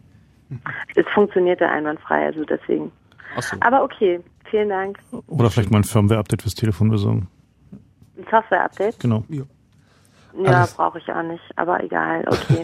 Danke. Schön, dass es manchmal so einfach ist. Da hört keiner mit. Viel Spaß mit deinem Telefon. Vielleicht doch mal ein neues kaufen. Was ich auch noch sagen wollte, was gar nichts mit dem Thema zu tun hat, aber mit dem Chaos Computer Club ist, dass noch 383 Leute fehlen für die Netzsperren. Petition dagegen. Und es gibt Stimmen hier im Studio und im Chat, die sagen, das muss doch bis 23.55 Uhr zu schaffen sein. Genau. Klickt doch mal ein bisschen schneller. Die fehlen an den 100.000 und ähm, die äh, Petition läuft auch nur noch sehr, sehr kurze Zeit. Wie viel genau? Bis eins? Was? Die Petition läuft noch bis 16. Juni, oder? Bis 16. Juni? Ja. Echt? Okay. Es geht, Es eher- läuft noch länger. Es geht um den symbolischen Wert. Eigentlich wollte man diese 100.000 für heute Vormittag fertig kriegen, wo es eine offizielle Anhörung im Bundestag gab. 16. Juni. Und ähm, wir wollen also das wahrscheinlich heute noch Aber ich- schaffen. und dann ich- könnte man dann auf die 150 gehen oder ich weiß nicht, was das nächste Ziel dann ist. Ja. Also falls ihr zu einem historischen Moment mithelfen wollt, jetzt eine gute Idee. E-Petitionenbundestag.de Wobei ich ja auch gehört habe, dass der gar nicht sicher sein soll, der Server. Na gut, andere Geschichte. Wir sind gerade bei GSM. Die hatten vorhin ein Software-Update. ah, das ist ja gut. Genau. GSM. GSM. Ähm, da da habe ich auch gleich noch einen Disclaimer. Selbstverständlich probieren wir solche Sachen nur mit einer drahtgebundenen Verbindung aus und funken nicht etwa illegal durch die Gegend. Faraday'scher Käfig. Es sei, Genau. denn, es sei denn, wir haben gerade eine Lizenz zum Beispiel auf den Veranstaltungen. Das ist so, dass wir uns äh, eine, also um sowas auszuprobieren, also halt mit so einer Basisstation zu funken, braucht man eine Testlizenz äh, von der Regulierungsbehörde. Die holen wir uns halt für unsere Veranstaltungen. Da, äh, die bekommt man auch, wenn man sagt, okay, wir haben hier halt unsere. Ist sowas teuer? Kost, kostet so 180 Euro für 30 Tage in dem Dreh. Ja, also Okay. ist halt durchaus bezahlbar für so eine Veranstaltung, kein Problem. Okay, aber als wichtige Information sagen, wenn ich jetzt sage, geil, das will ich auch, gehe ich nicht hin, kaufe mir so ein Ding und fange an, sondern Genau, also du dir eine Testlizenz oder äh, also was halt geht, Das aber Zimmer mit äh, Kupfer tapezieren. Genau. oder halt, oder du hast halt einen Stahlbetonkeller, aus dem ohnehin kein Signal rausdringt. Also wichtig ist halt, dass du äh, alles unternimmst, dass äh, niemand gestört wird und halt das Netz auch nicht gestört wird. Also man be- ist dann halt, also das ist halt auch kein Scherz so. Die verstehen da auch keinen Spaß. was, was, was passiert dann? Na, die kommen halt. Also es ist halt schon, die kommen dann, die kommen dich dann halt jagen. So, das Und halt. bei, bei GSM-Netzen, also erstens, ähm, die Operator sehen es, wenn ihre Netze gestört werden. Das heißt, wenn du auf einer Frequenz sendest, wo irgendjemand anders sendet, dann gibt es da halt Probleme und das merken die und zwar sofort. Und dann können Mhm. sie auch messen und sehen, dass dann Träger ist, der da nicht hingehört. Und dann fährt ein Messwagen von der RecTP vorbei. Und ähm, da ja auch Notrufe abgesetzt werden über das GSM-Netzwerk, ist es also ein, ein Eingriff in eine kritische Infrastruktur und äh, kein Spaß. Das heißt auch vor allem, wenn man jetzt irgendwie ein GSM-Netz offen hat und da geht der Nachbar mit seinem Handy rein und versucht da irgendwie einen Notruf abzusetzen, weil seine Bude brennt, äh, wäre es äh, ja nicht anzuraten, das zu tun. Okay, es gibt also einige Sicherheitsvorkehrungen, die man beachten müsste. Dringend. Aber wenn, man die gemacht beachtet, hat, ist es dann viel Spaß. Okay. das heißt, ähm, okay, jetzt irgendwie auf Veranstaltungen, gerade wenn so technisch interessierte Leute zusammen sind, dass man da gerne dran rumbastelt, kann ich verstehen. Aber glaubt ihr, dass es irgendwie in absehbarer Zeit einen praktischen Nutzen hat? Also im Sinne von, dass es irgendwie Sinn macht, sich sowas zuzulegen? Naja, also es ist halt natürlich erstmal ein Forschungsprojekt. Man will halt diese Technologie verstehen, gucken, was man damit noch so anfangen kann. Und es ist halt so, dass die ähm, diese Idee, dass äh, das Funknetz jetzt nicht mehr zwingend nur von den großen äh, Anbietern betrieben wird, äh, die greift nicht mehr, mehr um, um sich. Ähm, die, äh, also es gibt halt zum Beispiel in Asien eine Menge Anbieter, die liefern äh, mit ihren WLAN-Routern, also die du halt so an deinen DSL äh, bekommst, da ist dann halt auch plötzlich eine UMTS-Basisstation drin, damit die in den äh, ja, Hochhaussiedlungen und so, wo sie halt sonst Schwierigkeiten haben, so viel Deckung, also so viel Kanäle einfach bereitzustellen äh, für so, ein- so ein ganzes Hochhaus, äh, dann benutzen die halt einfach den DSL-Anschluss zu Hause, das ist halt in deinem WLAN-Router noch eine kleine Mobilfunkstation drin und die vermittelt wiederum die Anrufe ins Netz. Das heißt, es ist auch gleichzeitig eine Lastverteilung für das große Netz. Also man hat viele kleine äh, Zugangspunkte und somit äh, verteilt sich natürlich auch die Last in generell. Genau, also das Stichwort dafür ist Picozellen oder auch Nanozellen oder auch Femtozellen. das, halt, äh, das sind halt so die, die Stichworte, nach denen man da mal suchen kann, wenn einen das interessiert. Und äh, de facto ist halt das, was man mit, mit dieser, mit den eigenen Base Stations macht, das ist auch so, also man nimmt halt extrem geringe Sendeleistung, um halt möglichst keine Störung im Netzwerk zu machen und achtet halt darauf, dass man halt das Netz nicht stört. Wobei man sagen muss, die GSM-Basisstation, die wir jetzt gerade haben, kann man nicht so mit Nanozellen vergleichen. Das ist dann so 50 ne. Kilo schwer und wird scheiße. Aber hat trotzdem halt nur 30 Milliwatt Sendeleistung, wenn genau. runtergeschaltet ist. So. Das ist halt, ja genau, also man, also Nano bezieht sich auf die Ausbreitung äh, aus des die, Netzes. Auf, die Ausbreitung des Netzes, die du machst, nicht auf den okay. äh, auf die Zelle. Eine andere, also eine andere Variante, die ähm, die auch noch sehr äh, sehr viel vielversprechend ist, ähm, ist das äh, Projekt OpenBTS. Da geht's halt darum, auf der Basis einer freien Hardware, des sogenannten GNU Radio ähm, oder auch des USRP, des äh, was heißt Universal das? Software Radio Peripheral. Genau. Also kann man mal nach googeln oder beziehungsweise Wikipedia gucken nach USRP. Es ist nicht gut, wenn es keinen komplizierten Namen hat. Ja. es ist aber nur eine vierbuchstabige Abkürzung. Ja. Und sie ist fast sprechend. Immerhin ein Vokal dabei. Und äh, damit kann man halt auch, also es ist halt de facto ein Stück Hardware, wo man in Software Funk machen kann. Das ist total toll, weil man kann äh, muss halt nicht mehr löten und da irgendwie komische Filter ranbauen und ähm, Oszilloskop messen und diese ganzen schwierigen Dinge tun, sondern man steckt einfach so ein Stück Hardware in den Computer und dann kommt da Funk rein und raus. So, das kann man sich einfach so vorstellen, so wie man Audio digitalisiert und rein mhm. und raus macht, kann man mit so einem USRP äh, Funk rein und raus machen. Und damit kann man natürlich, wenn man die entsprechende Software baut, auch eine GSM-Funkstation machen. So, und ist halt dieses Projekt OpenBTS, ähm, ist halt äh, ein bisschen weniger bekannt als das, äh, was Harald da macht, aber funktioniert mittlerweile auch. Ähm, damit wurde zum Beispiel auf dem Burning Man in Amiland, das hat so ein großes Hippie-Festival da irgendwo in der Wüste. Wo alle nackt rumlaufen, Drogen nehmen und zum Schluss eine große Holzfigur verbrannt wird. Äh, genau, präzise Beschreibung. und die wollen natürlich da auch telefonieren und äh, was die gemacht haben, weil da gibt's halt kein Mobiltelefonnetz. Äh, die haben halt einfach eins dahin gebaut. Für so eine Sache ist natürlich auch total super. Na, genau, die haben halt mit diesem mit diesem Open BTS System äh, haben die halt an vier Stellen auf dem Gelände halt eine so Base Stations hingebaut und Zelte so mit irgendwie Kabel über den Acker geschmissen und haben halt äh, ja äh, Telefon für, für die Hippies da in der Wüste äh, gemacht. So. Okay, Telefone für Hippies gibt's schon oder kann es schon geben, weil, äh, weil man daran rumbasteln kann. Die umgedrehte Frage, wenn äh, eine Technik so weit gekommen ist, dass man damit spielen kann, ist, wie sicher ist denn das eigentlich? Ja, naja, also GS, GSM ist halt nicht besonders sicher. Also man kann halt GSM äh, schon abhören. Ähm, wie gesagt, wiederum. Da, es gibt ich glaube, es war in der Wikipedia steht zu der Verschlüsselung bei GSM, was mhm. total toll ist. Da stand, dass äh, ein, ein, sicherer Algorithmus vorgeschlagen wurde, aber dann doch der Entwurf der Franzosen genommen wurde. Also das äh, mag einen Eindruck des Problems geben. Es ist ähm, äh, sicher gemeint, aber nicht zu sicher, so dass aber die die anderen nicht mithören können, aber wir. So beim äh, okay, das heißt äh, beim Polizeifunk quasi wo wir die Sendung angefangen haben, ist es ja so, da kann jeder, also bei dem analogen Alten mithören, der sich einfach die passen, das passende Gerät holt, was die Frequenzen hören kann. Das ging ja wohl sogar mit so, so einem Mickey Maus Radio, was irgendwann mal in der kleinen bunten Zeitung mit dabei lag. Ähm, wie schwierig ist es bei GSM? Naja, also du brauchst halt so ein USAP, also so eine, diese Software, äh, mhm. diese Software-Radio. Ähm, du brauchst die entsprechende Software und du brauchst ähm, zum Decrypten, also um halt diese, das bisschen Verschlüsselung, was da drauf ist, äh, zu entschlüsseln, braucht man halt noch einen, einen Stapel spezielle Chips ähm, und eine große Tabelle. Also man geht davon aus, dass man es halt so mit irgendwie einem Aufwand von vielleicht 5.000, 6.000 Euro äh, in Nicht-Echtzeit mithören kann. Da gibt's ein Projekt. Nicht Echtzeit heißt, du würdest mitschneiden und dann, und dann hinterher sozusagen gucken, was da gelaufen ist. Da gibt's halt ein Projekt, das heißt airprobe.org, äh, äh, wo äh, ja diese Softwareentwicklung läuft so, es wird halt noch ein bisschen dauern so. Also da gab's ein paar Rückschläge, die halt irgendwie damit durch bedingt waren, dass natürlich Leute da draußen auch nicht unbedingt wollen, dass man GSM so einfach mithören kann. Äh, Komisch. Äh, aber ja, überraschend. Ne? äh, aber am Ende wird es halt äh, den Weg als Vergänglichen gehen, dieses GSM. Und äh, ja, also wir können halt davon ausgehen, gut, die Bedarfsträger, also der Staat kann im Zweifel eh immer mithören bei, äh, bei solchen Sachen. Und aber wir können davon ausgehen, dass GSM über kurz oder lang auch in den Bereich des Amateurabhörens gehen wird. Genau den Weg, den auch ein anderes äh, Verfahren, äh, Digitalfunkverfahren gegangen ist, nämlich DECT. Da können wir äh, nochmal drüber reden. Deckt ist nämlich das äh, Schnurlustelefon.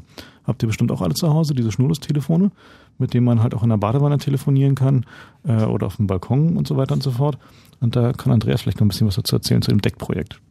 Ja, das ähm, also im Prinzip dieselbe Situation wie ähm, bei dem Polizeifunk, aber nur schon vor zehn Jahren. Irgendwann wurde halt der analoge Schnurlos-Telefon-Service abgeschaltet und dann gab es DECT und dann hieß es, DECT ist digital und deswegen nicht abhörbar.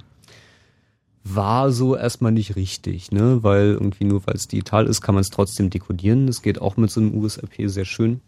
Ähm, Allerdings geht es auch noch besser mit einem anderen Projekt und es gab eine äh, Gruppe von äh, auch CCC-Leuten aus Darmstadt, die sich da zusammengetan haben und die ähm, für eine, also eine Deckt-Karte, die man in den Rechner stecken kann, eine Software entwickelt haben, um es mitzuschneiden und äh, wo dann auch die äh, Verschlüsselung mal angegangen wurde und Chips aufgeschliffen wurden, um sich die Verschlüsselung anzugucken. Und auch bei DECT ist die Verschlüsselung nicht allzu gut. Und das sind, das sind 64-Bit. Und äh, ich glaube, sie sind noch nicht ganz fertig mit dem Krypto-Knacken-Projekt. Also es ist noch nicht so, dass man sich runterladen kann, auf den Knopf drücken. Was man aber schon machen kann, ist es einzuschalten und zu gucken, ähm, wie viele Nachbarn denn so ein DECT-Gerät haben und wie viele davon tatsächlich nicht verschlüsselt telefonieren. Die gibt es nämlich auch. Das ist, so wollte ich gerade sagen, ja am Anfang, als es rauskam, das war irgendwie zum letzten Chaos-Kongress, da war ja die Rede irgendwie von 50 Prozent. Später hat mir jemand gesagt, 80 Prozent senden unverschlüsselt. Das ist korrekt, ja. Also 80. Halt, ja, ist also eher, eher 80 Prozent, die halt, und die Leute wissen es halt nicht, ist halt, also auch häufig können auch die Hersteller es nicht mehr präzise beantworten, ob sie jetzt Verschlüsselung anhaben oder nicht. Ähm, man muss sich das auch mal so vorstellen, so ein Decktelefon kostet halt, also das billigste, was ich bisher gesehen habe, 14,95. Und, äh, und zwar ist der Preis im Laden, wenn man jetzt bedenkt, dass der Endpreis im Laden in der Regel so etwa bei äh, zwei Drittel Aufpreis gegenüber dem Herstellerpreis in China liegt, dann heißt es, wenn sie da irgendwie zehn Cent sparen können bei der Herstellung, dann sparen sie die halt. So, und ähm, genau das haben sie halt getan. Die haben halt einfach diese Kryptofunktionalitäten schlicht eingespart und gesagt, Herrgott, wer soll das schon abhören? Was kann schon passieren? Und äh, haben halt genau diese Verschlüsselung einfach eingespart.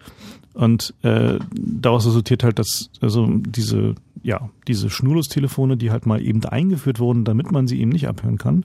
Also früher gab es halt diese, äh, diese analogen Schnurlos-Telefone, die konnte man sehr trivial abhören, also einfach im normalen Funkempfänger. Mhm. Und ähm, die gibt's immer noch, längst nicht mehr so häufig.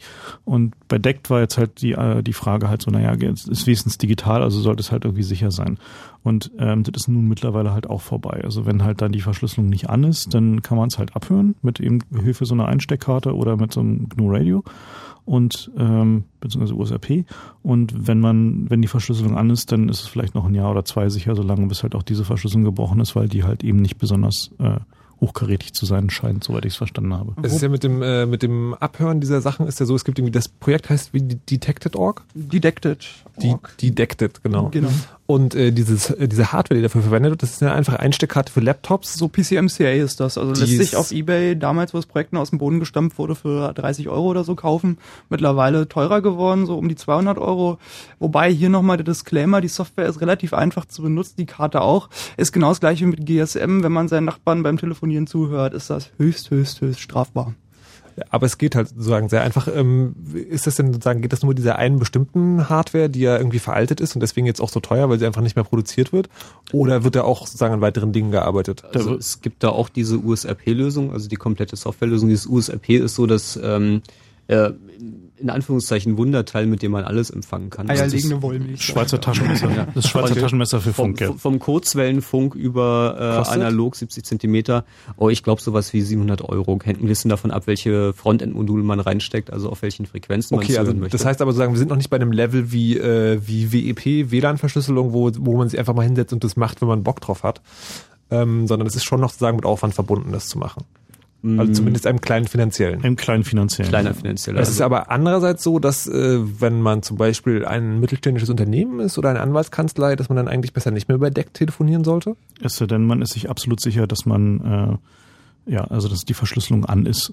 So. Also selbst da dann, würde ich nicht drauf tippen, je nachdem, was man so für Kunden hat. Genau, also. Ja, also wenn man halt irgendwie Kunden hat, die ein bisschen größeres Budget haben, beziehungsweise ähm, die nicht so sehr Freunde von Kunden, die man hat, die ein größeres Budget haben, dann äh, empfiehlt es sich auch nicht. Also äh, im Wesentlichen kann man sagen, halt diese Schnurlustechnologien sind äh, äh, momentan nicht zu empfehlen. Also auch ein anderes Ding, zum Beispiel äh, drahtlose Keyboards. Ne? Also es ist halt irgendwie auch sehr beliebt, halt so Schnurlos-Tastaturen, so, die sind halt auch abhörbar. So, die kann man halt auch mitschneiden. Jetzt ohne Probleme oder auch Ja, mit. ohne Probleme. Okay. So. Das Schönste, was ich jetzt gehört habe, ist, wo wir gerade dabei sind, ähm, hat, haben Wissenschaftler aus Stuttgart, glaube ich, rausgefunden, dass man Nadeldrucker abhören kann. Und zwar akustisch. Akustisch, Das ist genau. großartig, ja. Das ist halt, also der, der war schon eine Weile bekannt, äh, dass das funktioniert. Äh, die haben es jetzt halt nochmal ein bisschen äh, äh, schöner äh, ausgeführt.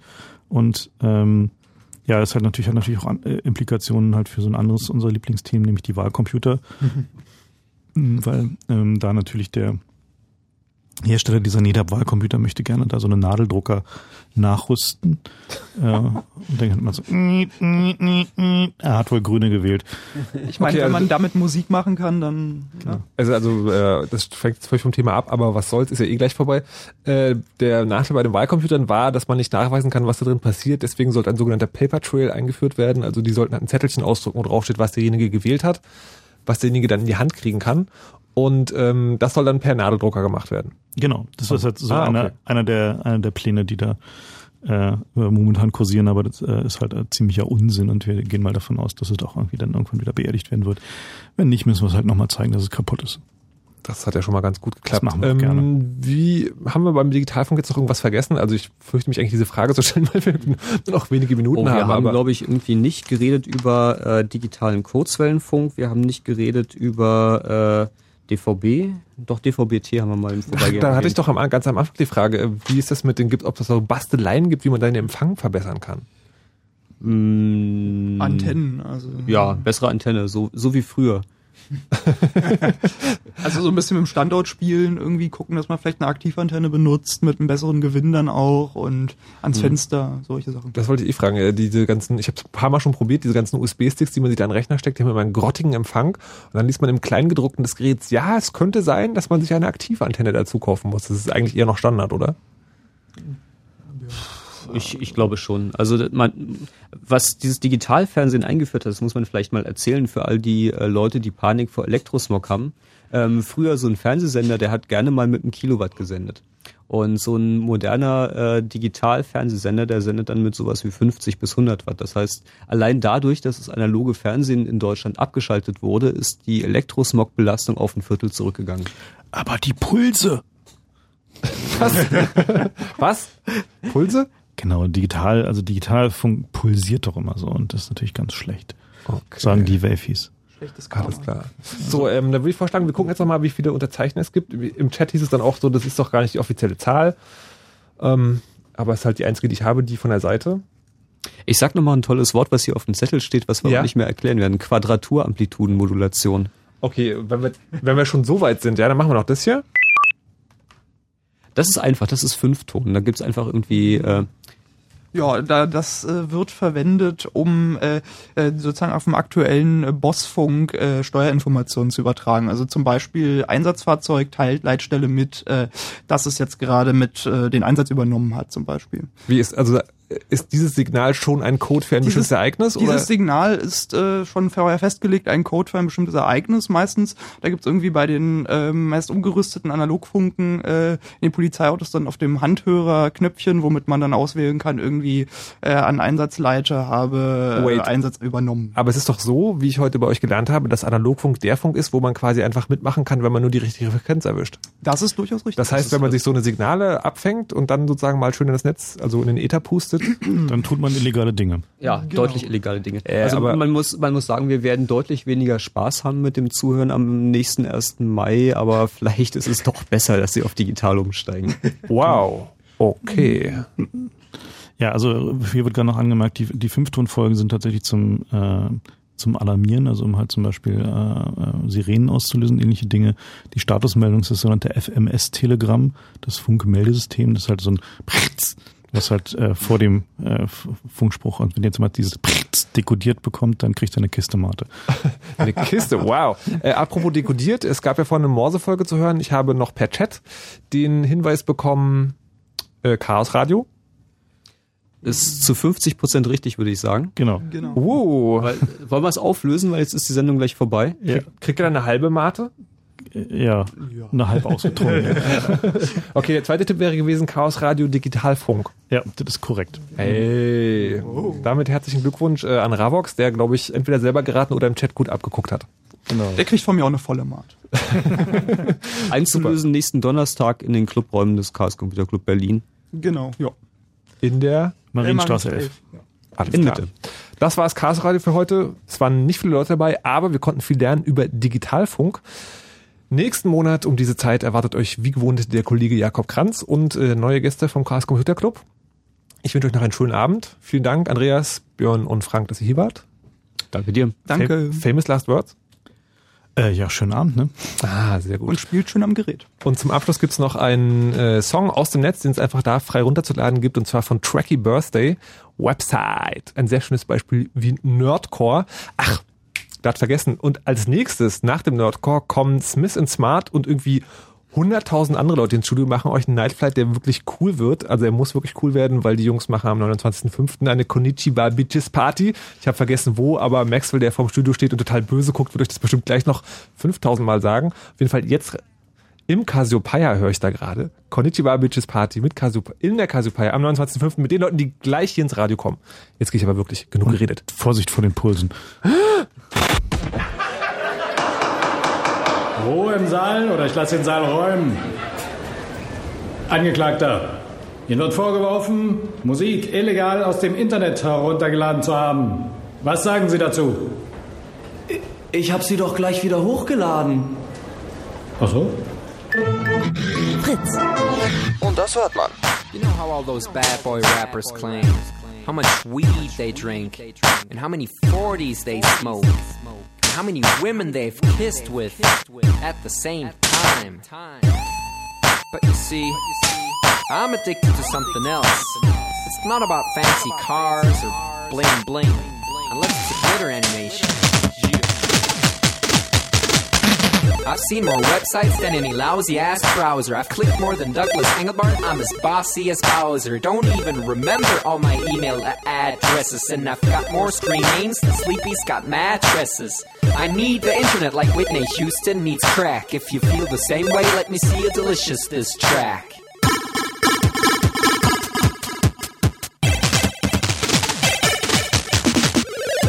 More time online than Tim Berners-Lee. When I go to a club, it's mostly a surf club, you see. I've pal paid more money than you've got pictures on Flickr. They call me the Uber YouTuber, MySpace clicker. I love amateur homepages and dirt style design. The interweb's a ghetto full of gustatory crime.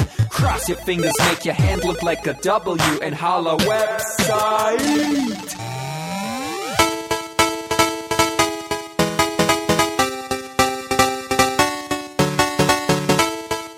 My future girlfriend. This is what I sound like. Uh, orders ending, upping it up. Check your birthday, keep on fucking it up. What? All my bitches up in the club. Let me see you shaking it, don't stop. Rub it down, bounce around, wiggle every pound. Get it to the hyper ground. Everybody dance, jump if you like it, this sound. Feel the bass drop, hear the beat pop. What you gon' do? When it's time to take off, climb the rooftop, jump out of your shoe. It goes oohs, oohs, happy face balloons, unfadable pokey tunes, dance moves from shitty cartoons, really hot wounds, hungover club's full with the whole sweaty nation. That seems out of the wrong medication. Rave invasion, it's a B-Thing. Moin, kein Punkt, Peng. 1, 2, Polizei, 3, 4, Polizei, 5, 6, halbe 6, 7, 8, bitte nach. It's an index finger party.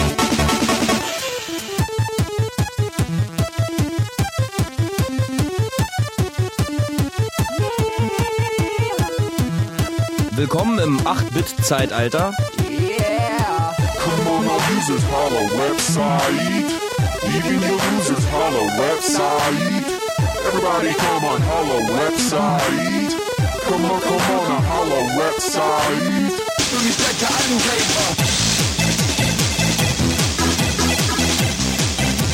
Das ist jetzt Enter the Bonus Level.